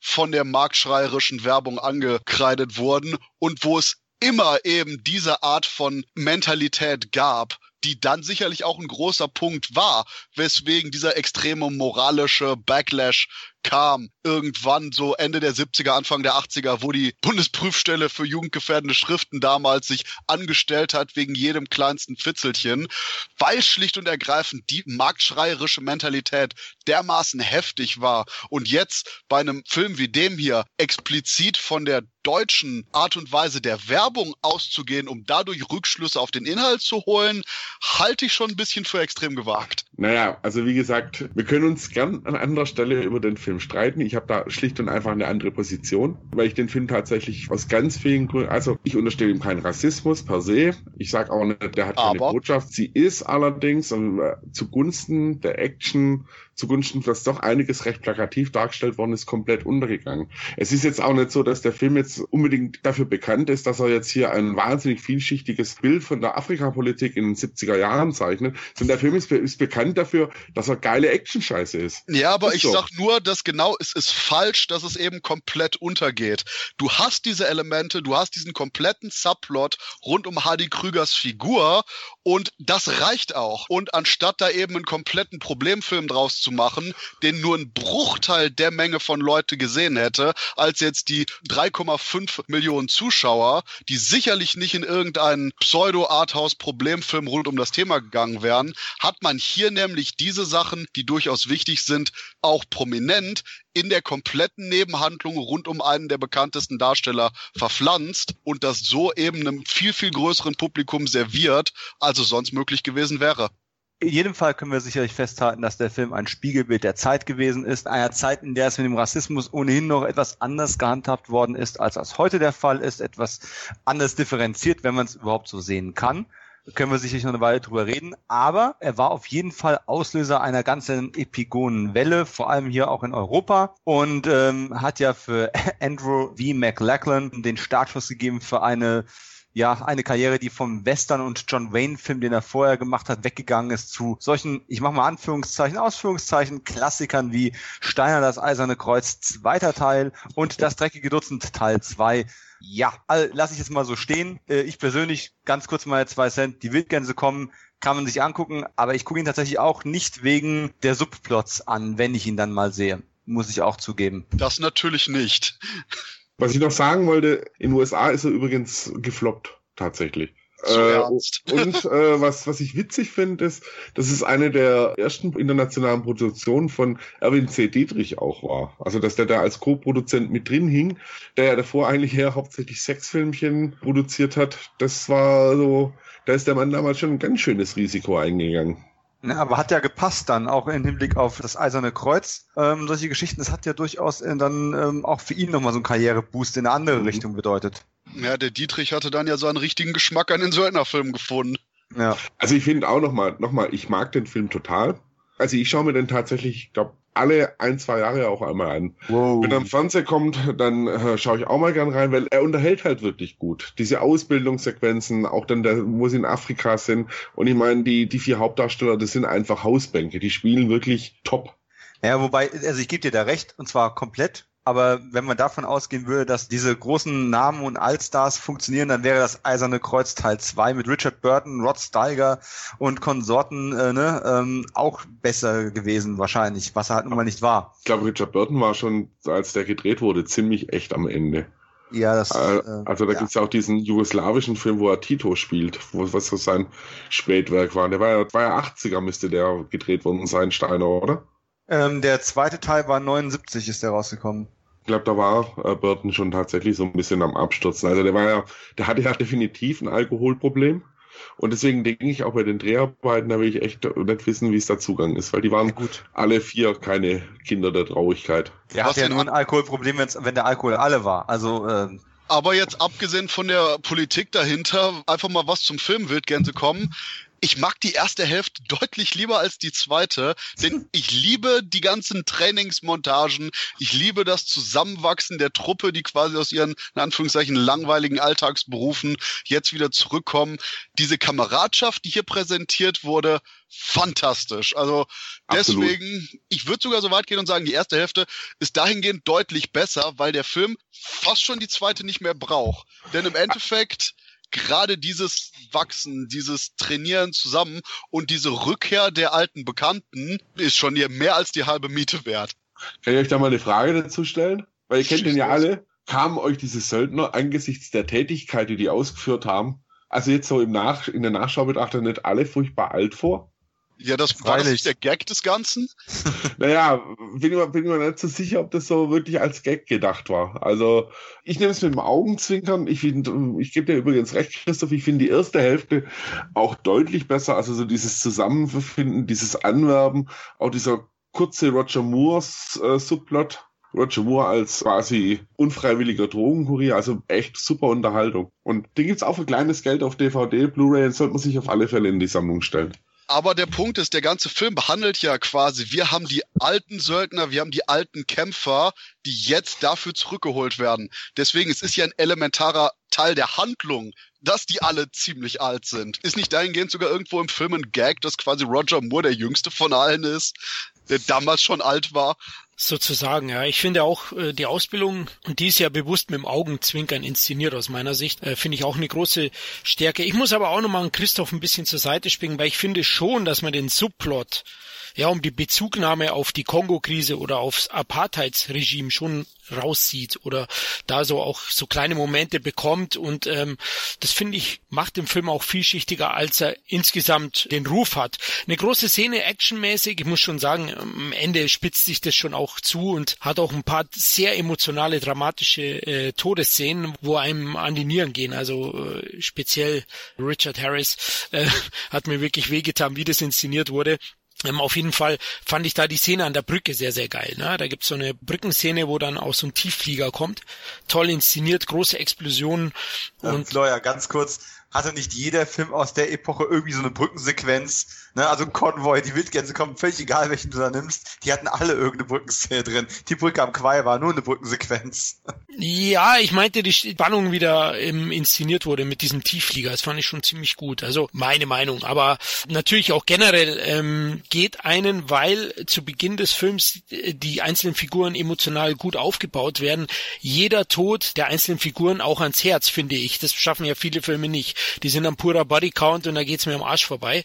Und hier ist es wirklich auch so, selbst der Sanitäter, klar, eine sehr explizit blutige Szene, muss nicht unbedingt sein, also sehr reißerisch auf jeden Fall. Auch wie er angelegt ist als Homosexueller, ist vielleicht ein bisschen zweifelhaft.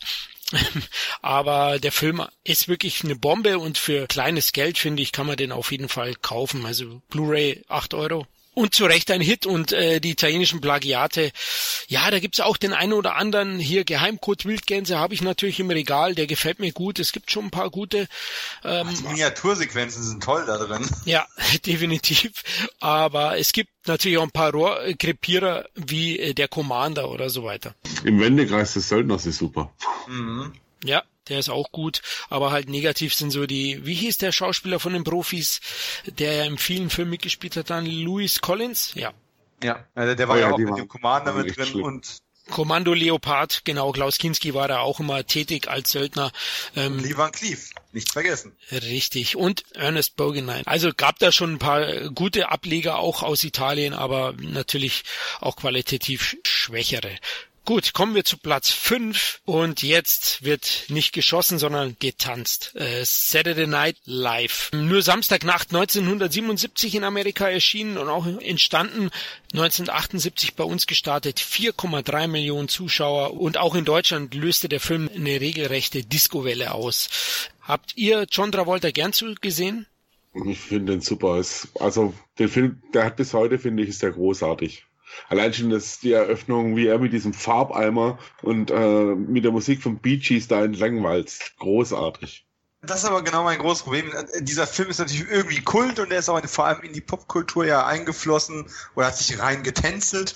Aber ich finde per se einfach nicht wirklich aufregend. Ich bin kein großer Fan von Tanzfilmen, ich bin ein schlechter Tänzer. Bin kein Riesenfan von Disco, da muss ich schon in Stimmung sein. Und es gibt einfach zu viele Parodien, wie in Airplane eben, die das Ganze fast noch unterhaltsam auf den Punkt gebracht haben. Also meine Art Film ist es einfach nicht, aber natürlich ist es unter dieser Art Film mit der ikonischste und das muss man jemand einfach lassen.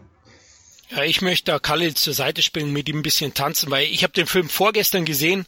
Hey, Glamour, Flimmer, Disco, Hüftenschwünge, der Film ist echt klasse und der hat nichts von seiner Faszination verloren. Neun von zehn Punkten von mir, super Soundtrack. Oh. Ja, definitiv. Oh ja, der Soundtrack ist toll. Der Soundtrack ist toll. Ja, dann ist der Film ja auch ernster und geerdeter als viele anderen. Also es ist ja kein Musical, sondern es ist ein es ist ein Film mit Tanzeinlagen und der ist ja auch eine rauere Milieustudie, kann man so sehen in Brooklyn.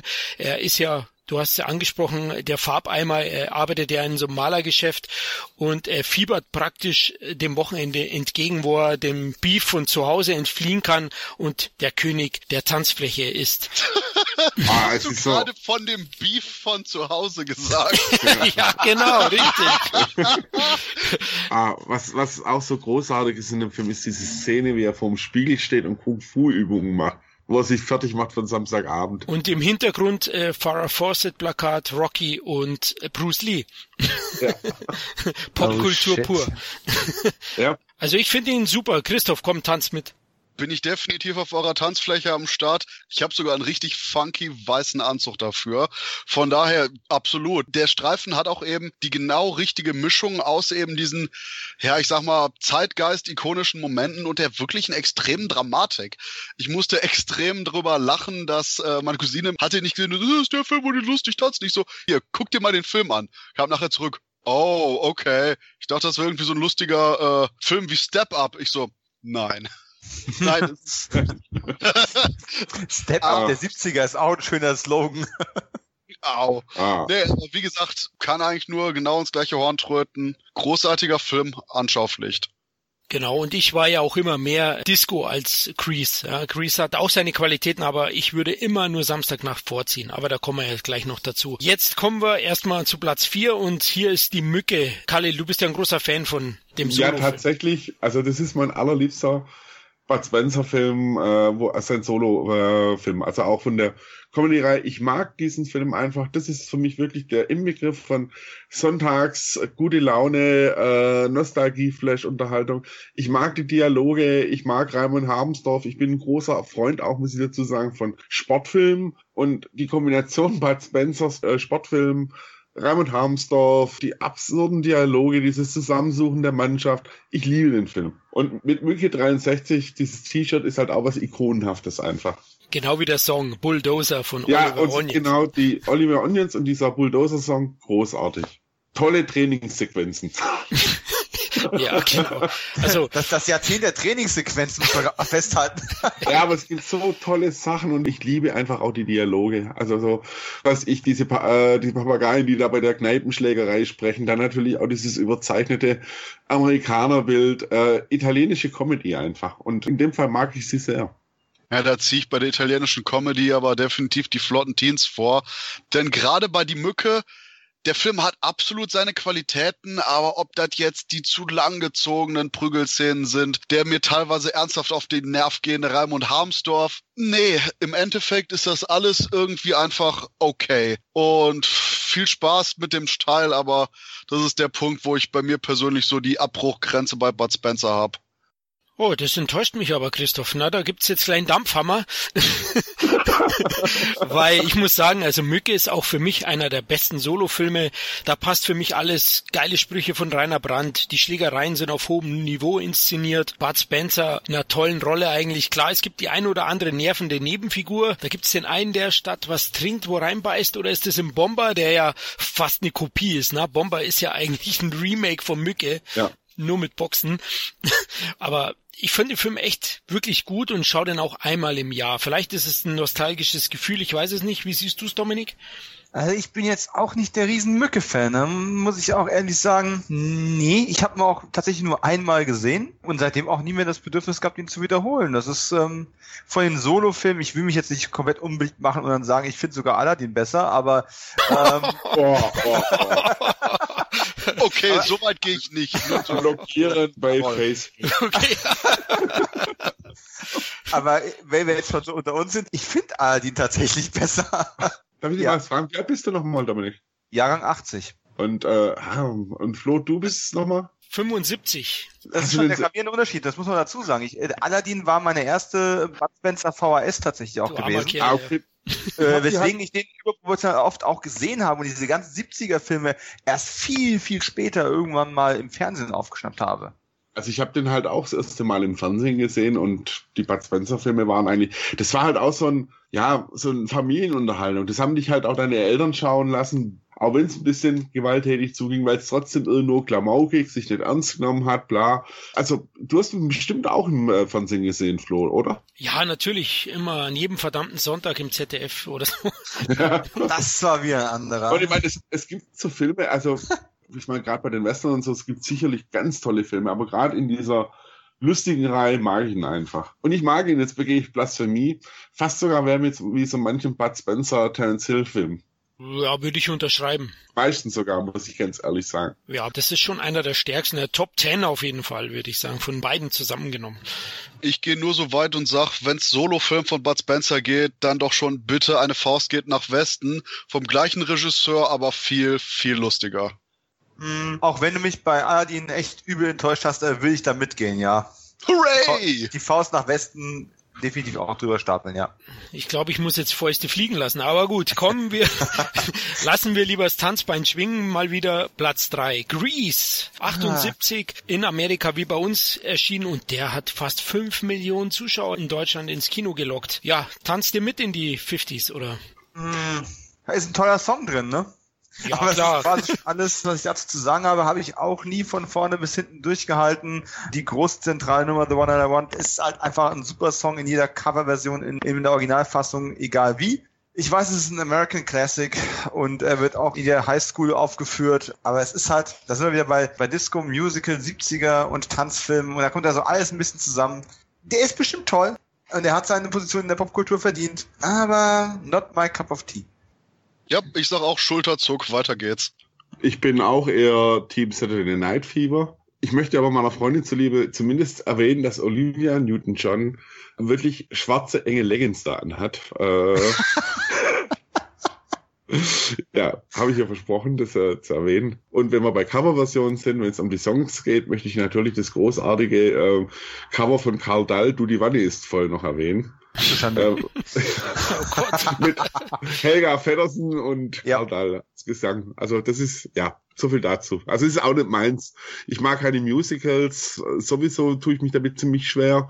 Also von da, next. Ja, dann sage ich noch ein, zwei Wörter dazu. Bin auch kein großer Fan, hab's ja vorhin auch erwähnt, dass ich Saturday Night Fever dem Film immer bevorzugen würde. Aber meine Frau zum Beispiel liebt den sehr und wir waren auch schon im Musical bei Crease. Also das hat schon was, keine Frage. Aber auch bei mir macht's da nicht wirklich Klick. Hab vielleicht auch nicht so den Bezug zu James Dean und ja fettigen, tollen Lederjacken und Petticoats. Ich kann dem nicht so viel abgewinnen, ehrlich gesagt. Da ist mir die Disco dann doch schon näher. Aber er ist ja gut gelaufen. Es gab sogar eine Fortsetzung, die muss aber katastrophal schlecht gewesen sein, habe ich nicht gesehen, aber war ein Flop in den 80ern, ich glaube mit Michelle Pfeiffer in der Hauptrolle. Aber Grease lief sehr, sehr gut. Und jetzt kommen wir mal wieder zum Dicken zurück aus Italien. Platz zwei. Zwei sind nicht zu bremsen. Christoph, ist der besser als Mücke? Ja, der ist besser, aber nicht so wirklich, denn das ist leider auch ein Sergio Corbucci-Film. Und Sergio Corbucci war echt derjenige, der irgendwie Bud Spencer und Terence Hill genau so übersteigert hat, dass es einfach nicht mehr cool war. Wie ist nochmal der Film, wo die auf die Insel fahren? Zwei Aste trumpfen auf. Es ist genau so, dass quasi da auch etliche gute Szenen wieder bei beiden Filmen. Etliche gute Szenen sind dabei, aber die Prügeleien gehen deutlich zu lang. Die Gags sind teilweise richtig dämlich und nervig. Enzo Barboni, der als E.B. Klatscher die anderen zig Filme gemacht hat von Bud Spencer und Terence Hill, ist so unglaublich viel besser gewesen in dem, was er tat.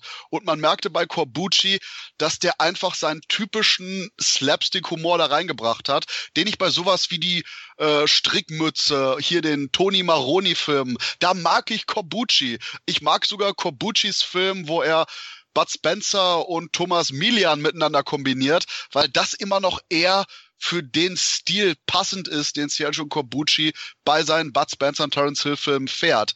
Hier allerdings äh, okay. Ich bleib wieder bei absolut okay. Das würde ich auch unterschreiben, aber es ist eine von den Komödien von Bud Spencer und Terence Hill, die bei mir am seltensten im Player landen, also eigentlich fast nie. Ist einfach nur so lauwarm, ja. So aufgewärmtes Abenteuer von den beiden. Klar, man sieht auch das Alter schon ein bisschen, wobei da muss ich jetzt wieder in die Bresche springen. Das Krokodil und sein Nilpferd ein Jahr später ist deutlich besser. Also da, da mag das nicht allein dran liegen. Mai, die Kulissen von Miami sind ganz niedlich, wobei äh, auch da ist es so, dass es im Laufe der 80er fast jeder Film in Miami gespielt hat. Natürlich. ja. Das war eigentlich gang und gäbe. Wie findest du, Dominik? Ah, auch ziemlich schnell vergessen wieder. Also ich bin durchaus eher ein Fan von Corbucci als von diesem Film. Die Western von Corbucci sehe ich mir immer wieder gerne an. Oder zumindest einige davon. Aber zwei sind nicht zu bremsen. Einmal gesehen und wieder vergessen. Mir leid. Khalil, du bist der großer Fan, nee. Next. nee, also ich habe okay, wirklich, weiter geht's. Ich hab null auf dem Schirm. Okay. Ich, ich, kann mich, ich krieg die Handlung nicht mal mehr zusammen. Da gab's ähm, eine Handlung? Warum sagt mir das keiner? Ich wusste gerade eben nicht mal mehr, dass er in Miami spielt. Also so sehr äh, ist er bei mir hängen geblieben. Ja, so viel, also wirklich next. Es gab einen Truck drin. Trucks waren total in Mode damals. Genau, also, also Terence Hill war da so ein Marine-Geheimdienstmann und, und Bud Spencer, der hatte da so Delfine transportiert. Die kamen dann halt zusammen und haben mal wieder ein paar böse Schurken zusammengeschlagen, aber gut. Ich überlege gerade, ob ich den überhaupt je gesehen habe.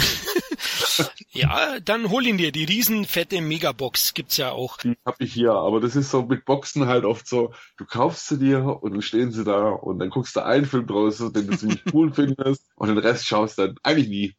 Das kenne ich ja. Die sind äh, eigentlich nur, ja. die sind nur zum Abstauben da, ja. Ähm, den Deutschen hat's gut gefallen. 5,2 Millionen Zuschauer hat er gehabt. Und jetzt kommen wir zu Platz eins. Und ich glaube, einen besseren Film zum Abschluss des Casts gibt's eigentlich gar nicht. Ich muss dazu sagen, die zusammengerechnete Zuschauerzahl hier ähm, schließt die Wiederaufführung mit ein. Also wir haben da ein bisschen gemogelt, aber wir wollten Star Wars unbedingt an der Eins haben.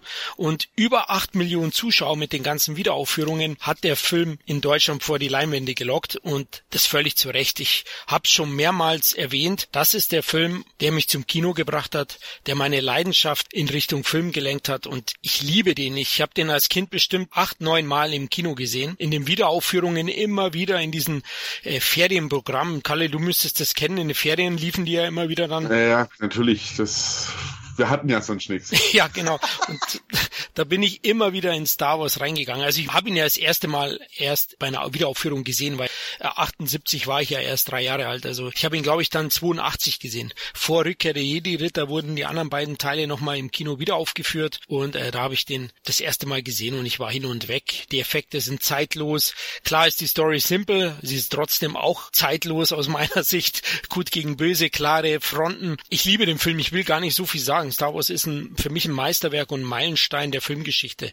Ich finde vor allem so die politischen Untertöne, die dafür, nein, braucht man eigentlich wirklich nicht drüber reden. Meisterwerk. Also hat die Filmbranche auch komplett umgekrempelt. Und ich habe ihn auch bei der Wiederaufführung gesehen. Also 82 das erste Mal. Ich bin und, neidisch. Und ich muss sagen, mich hat er auch wirklich geprägt, was meine Filmleidenschaft betrifft. Ich liebe diesen Film, ich liebe die Reihe. Ich habe sogar ein Tattoo äh, mit Star Wars bezogen auf der Wade. Also von daher. Ein Ne, ja, genau. Nee, äh, eine, Anakin eine, Skywalker, der sagt, ich hasse Sand. Eine, eine Twi'lek im 50er Jahre Pin-Up-Outfit mit Tätowierungen und Laserschwert. Ah, schick. Oh, schick, ja.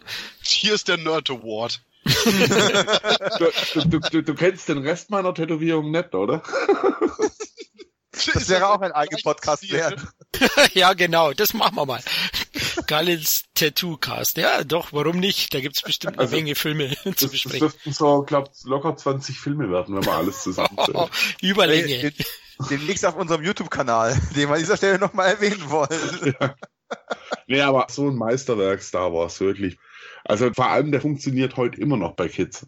Das finde ich halt, ist ein, auch ein Phänomen das ist halt so der springende Punkt, den Florian gerade eben gebracht hat. Zumindest für mich ist es die ultimative moderne Erzählung des Gut gegen Böse Kampfes. Ähm, das kennen wir aus klassischer Literatur, aus den Heldensagen, aus der griechischen Mythologie. Wir kennen das aus, aus alten Überlieferungen und Märchen immer und immer wieder aber in der modernen Popkultur hat eigentlich kein Film das so ja plakativ, aber auch eben effektiv äh, auf die Leinwand gezaubert, wie es der Krieg der Sterne eben getan hat. Schwarz gegen Weiß, hell gegen Dunkel, äh, gut gegen schlecht, Imperialismus äh, gegen den kleinen Bauernsohn. Äh, da ist einfach alles drin. Und es ist trotzdem noch unterhaltsam und es ist ein Stück weit magisch und es ist mir völlig egal, wie gut CGI noch wird.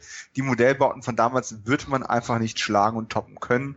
Und obwohl der natürlich, man kann Kritikpunkte an dem Film finden, das ist gar keine Schwierigkeit, aber er hat einfach Kinomagie. Die kann man ihm auch nicht wegexorzieren, auch wenn sich George Lucas selbst wirklich sehr viel Mühe gegeben hat, die wegzuexorzieren mit seinen Special Editions. Sie ist immer noch da. Ich finde, also auch noch zu der Kinomagie, nur von mir noch eine Anmerkung.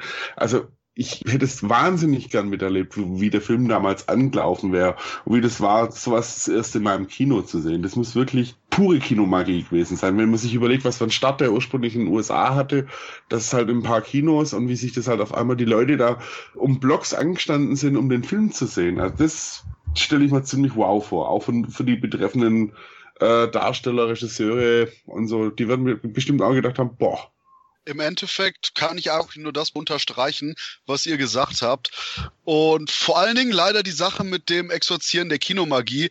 Denn nicht nur George Lucas, sondern auch Disney in den letzten paar Jahren hat einfach nur effektiv versucht, das Ganze dermaßen auszuschlachten, dass leider die Magie für mich persönlich langsam einfach nur tot ist. Vielleicht hätte es wirklich einfach nur so sein sollen, dass man eben Star Wars und vielleicht noch nicht mal die zwei nachfolgenden, aber eben, wenn überhaupt die Trilogie hat, um die so für sich zu lassen. Natürlich nimmt kein Film irgendwie von einem anderen inhaltlich was weg, aber eben diese Art von Kinomagie ist durch das konsequente Versuchen, das Ganze nachzubasteln und das auch so knallhart kalkulierend und unsinnlich zu gestalten dabei, einfach nur über die Jahre wirklich zerstört worden. Da lobe ich mir tausendmal mehr sowas wie Star Crash, was eindeutig eine Kopie sein sollte, eindeutig verschiedene Elemente aufgreift und die teilweise infantil, überzogen und regelrecht albern eben variiert und damit spielt, aber man eben immer noch merkt, dass da ein Mensch hintersteckt und nicht ein verdammter Taschenrechner, der gerade auskalkuliert, wie viel man denn davon kriegt. Der Punkt ist, das war alles auch irgendwie schon im ersten Star Wars Film drin, mit George Lucas Merchandise-Rechten, mit den Sachen, wie das damals in Amerika vermarktet wurde und Co.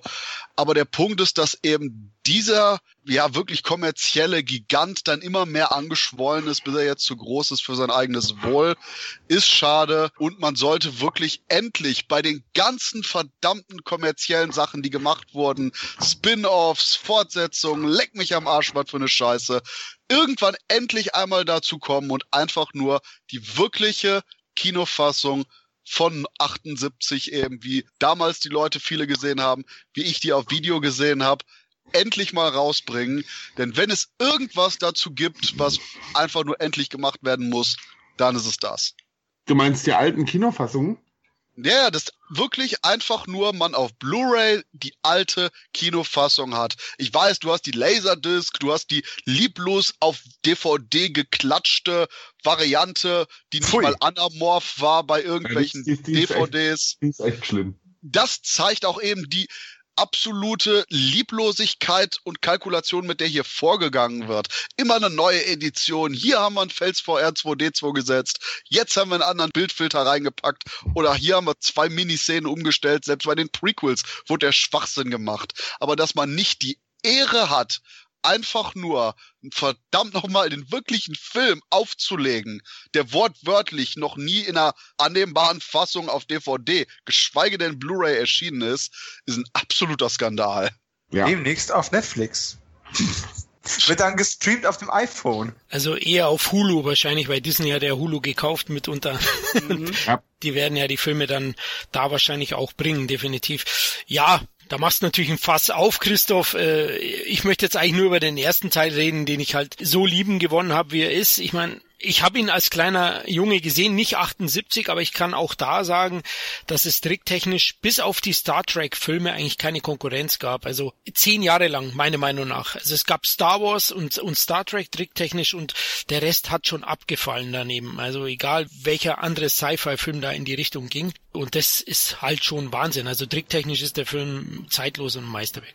Ich stelle mir mal vor, was passiert wäre, wenn tatsächlich Straße der Verdammnis als Blockbuster gestartet worden wäre. Also. Ha. Da wäre der Block aber klein gewesen wahrscheinlich, der da rumsteht. so ein Schixiglo vielleicht. also ja, es ist schon eine lustige Geschichte mit Straße der Verdammnis. Ne? Also ich hatte es ja auch nachgelesen, dass der eigentlich als der große Eventfilm für 77 für Fox produziert wurde und Star Wars dieser um ja dem Film, den man nicht weiß, wie man vermarkten soll, der wahrscheinlich eh nur ein Quatsch ist, dann am Ende der Mega-Hit geworden ist. Aber Krieg der Sterne, na Leute, ich glaube, da erzählen wir nichts Neues. Den sollte man vielleicht mal anschauen. ich ich habe gehört, er soll ganz nett sein, ja. ja.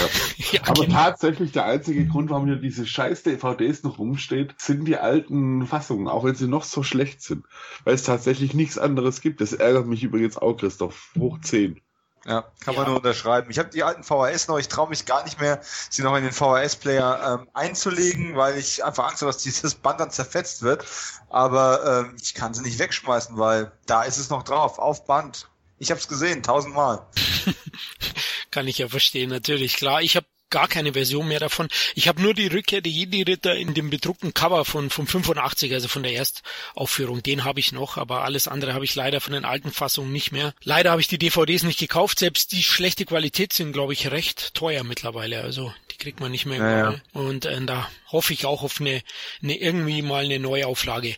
Gut, dann sind wir eigentlich am Ende angelangt. Ich wollte noch kurz sagen, wer neben Theo Ling, den wir schon erwähnt haben, noch verstorben ist, welche namhafte Person. Ed Wood ist 78 verstorben, der Kultregisseur schlechthin. äh, gibt ja sogar einen Film von ihm, von Tim Burton und mit Johnny Depp in der Hauptrolle. Ja, und Geboren wurden im Gegenzug 78 James Franco zum Beispiel und Ashton Kutcher. ja. Kein guter Tausch, Leute. Kein guter Tausch. Geolingen, Ashton Kutcher, wow. ja. oh mein Gott. In einem Film von Edward die beiden, hervorragend. ja, das wäre eine Mischung gewesen, ja. Gut, dann würde ich sagen, sind wir durch. Hat mir wieder riesig Spaß gemacht, Jungs. Aber Dito. Dito. Prost. Ja, ich hoffe auf eine Fortsetzung, ne? Aber ich glaube, Zwinker, Zwinker, das schaffen wir 79 auch noch. Ja, da gab es ja auch den einen oder anderen Film, den man mal anschauen kann und anschauen sollte. Und bis dahin, hey, wie gesagt, mein Warenkorb ist voll geworden. Ich habe auch noch ein paar Sachen aufzuarbeiten. Übrigens, im Zuge der Recherche habe ich tatsächlich gesehen, ah, Chaotenkops. Den könnte ich doch echt, warum habe ich den eigentlich nur nicht auf DVD? Nachdem ich gesehen habe, dass die VHS 60 Euro kostet, ist auch wow. aus 78, äh, gedacht, okay, Filme, wo ich nach wie vor nicht verstehe, warum es die nicht auf DVD oder so gibt. Okay, Chaotenkops müsste ich überlegen. Ist das die Chorknaben, meinst du, oder? Ah, die Chorknaben, genau, die Chorknaben. okay, ja, den, den habe ich auch, glaube ich, einmal im Fernsehen gesehen und seitdem nicht mehr. Ne? Aber ein kleiner Teaser zu 79, also ich habe schon ein bisschen vorrecherchiert und ich musste feststellen, dass Zombie, Dawn of the Dead in Deutschland in, in den Top 10 war. Es ist des Jahres. Oh der Gott. Film lief richtig geil hier. Ja, ja, ja ich bin ich bin echt überrascht von uns Deutschen. Also ich bin stolz auf uns. Also dass, dass der Film über drei wir Millionen waren mal Zuschauer besser als heute. ja, scheinbar. Wir haben ja heute gesehen, es sind einige Filme. Ich finde zwar, es geht mit der Top Ten, klar, ein paar Ausreißer, aber Zombie allein dafür ist 79 schon. Ich erinnere mich noch an die Kinowerbung. Also ich, wir haben in der Nähe von einem Kino gewohnt und ich erinnere mich tatsächlich noch 79, war ich sechs Jahre alt. Da hing halt die Kinowerbung aus. Oh, das hat dich natürlich auch geprägt, ne? Das, die Tatsache, dass ein Friedhof in der Nähe war, ja. das kann ich mir vorstellen. Gut, auch euch, liebe Hörer, vielen Dank, dass ihr wieder dabei wart. Ja, wenn es euch gefallen hat, meldet euch doch einfach, schreibt in den Comments auf Facebook oder auf dem Entertainment-Blog. Auch Feedback und Anregungen generell sind natürlich immer erwünscht und wir freuen uns drüber. Und noch wichtiger, da wir ja jetzt hier so quasi Ostern aufnehmen, wann auch immer diese Episode ausgestrahlt wird, ne? Unsere Ostergeschenke nehmen wir gerne in Form von neuen Beiträgen treten bei patreon.com an, wo wir natürlich auch vertreten sind und extra Content für euch generieren. Und zwar nur für euch, die auch auf Patreon uns supporten. Vielen herzlichen Dank dafür. Aber keine Sorge, auch die normalen Podcasts laufen so wie gehabt weiter. Nur wer bei Patreon ist, der kriegt eben das gewisse Etwas dazu. Der kriegt Sahne auf die Torte. Oh ja, jetzt mache ich da keinen Gag mit.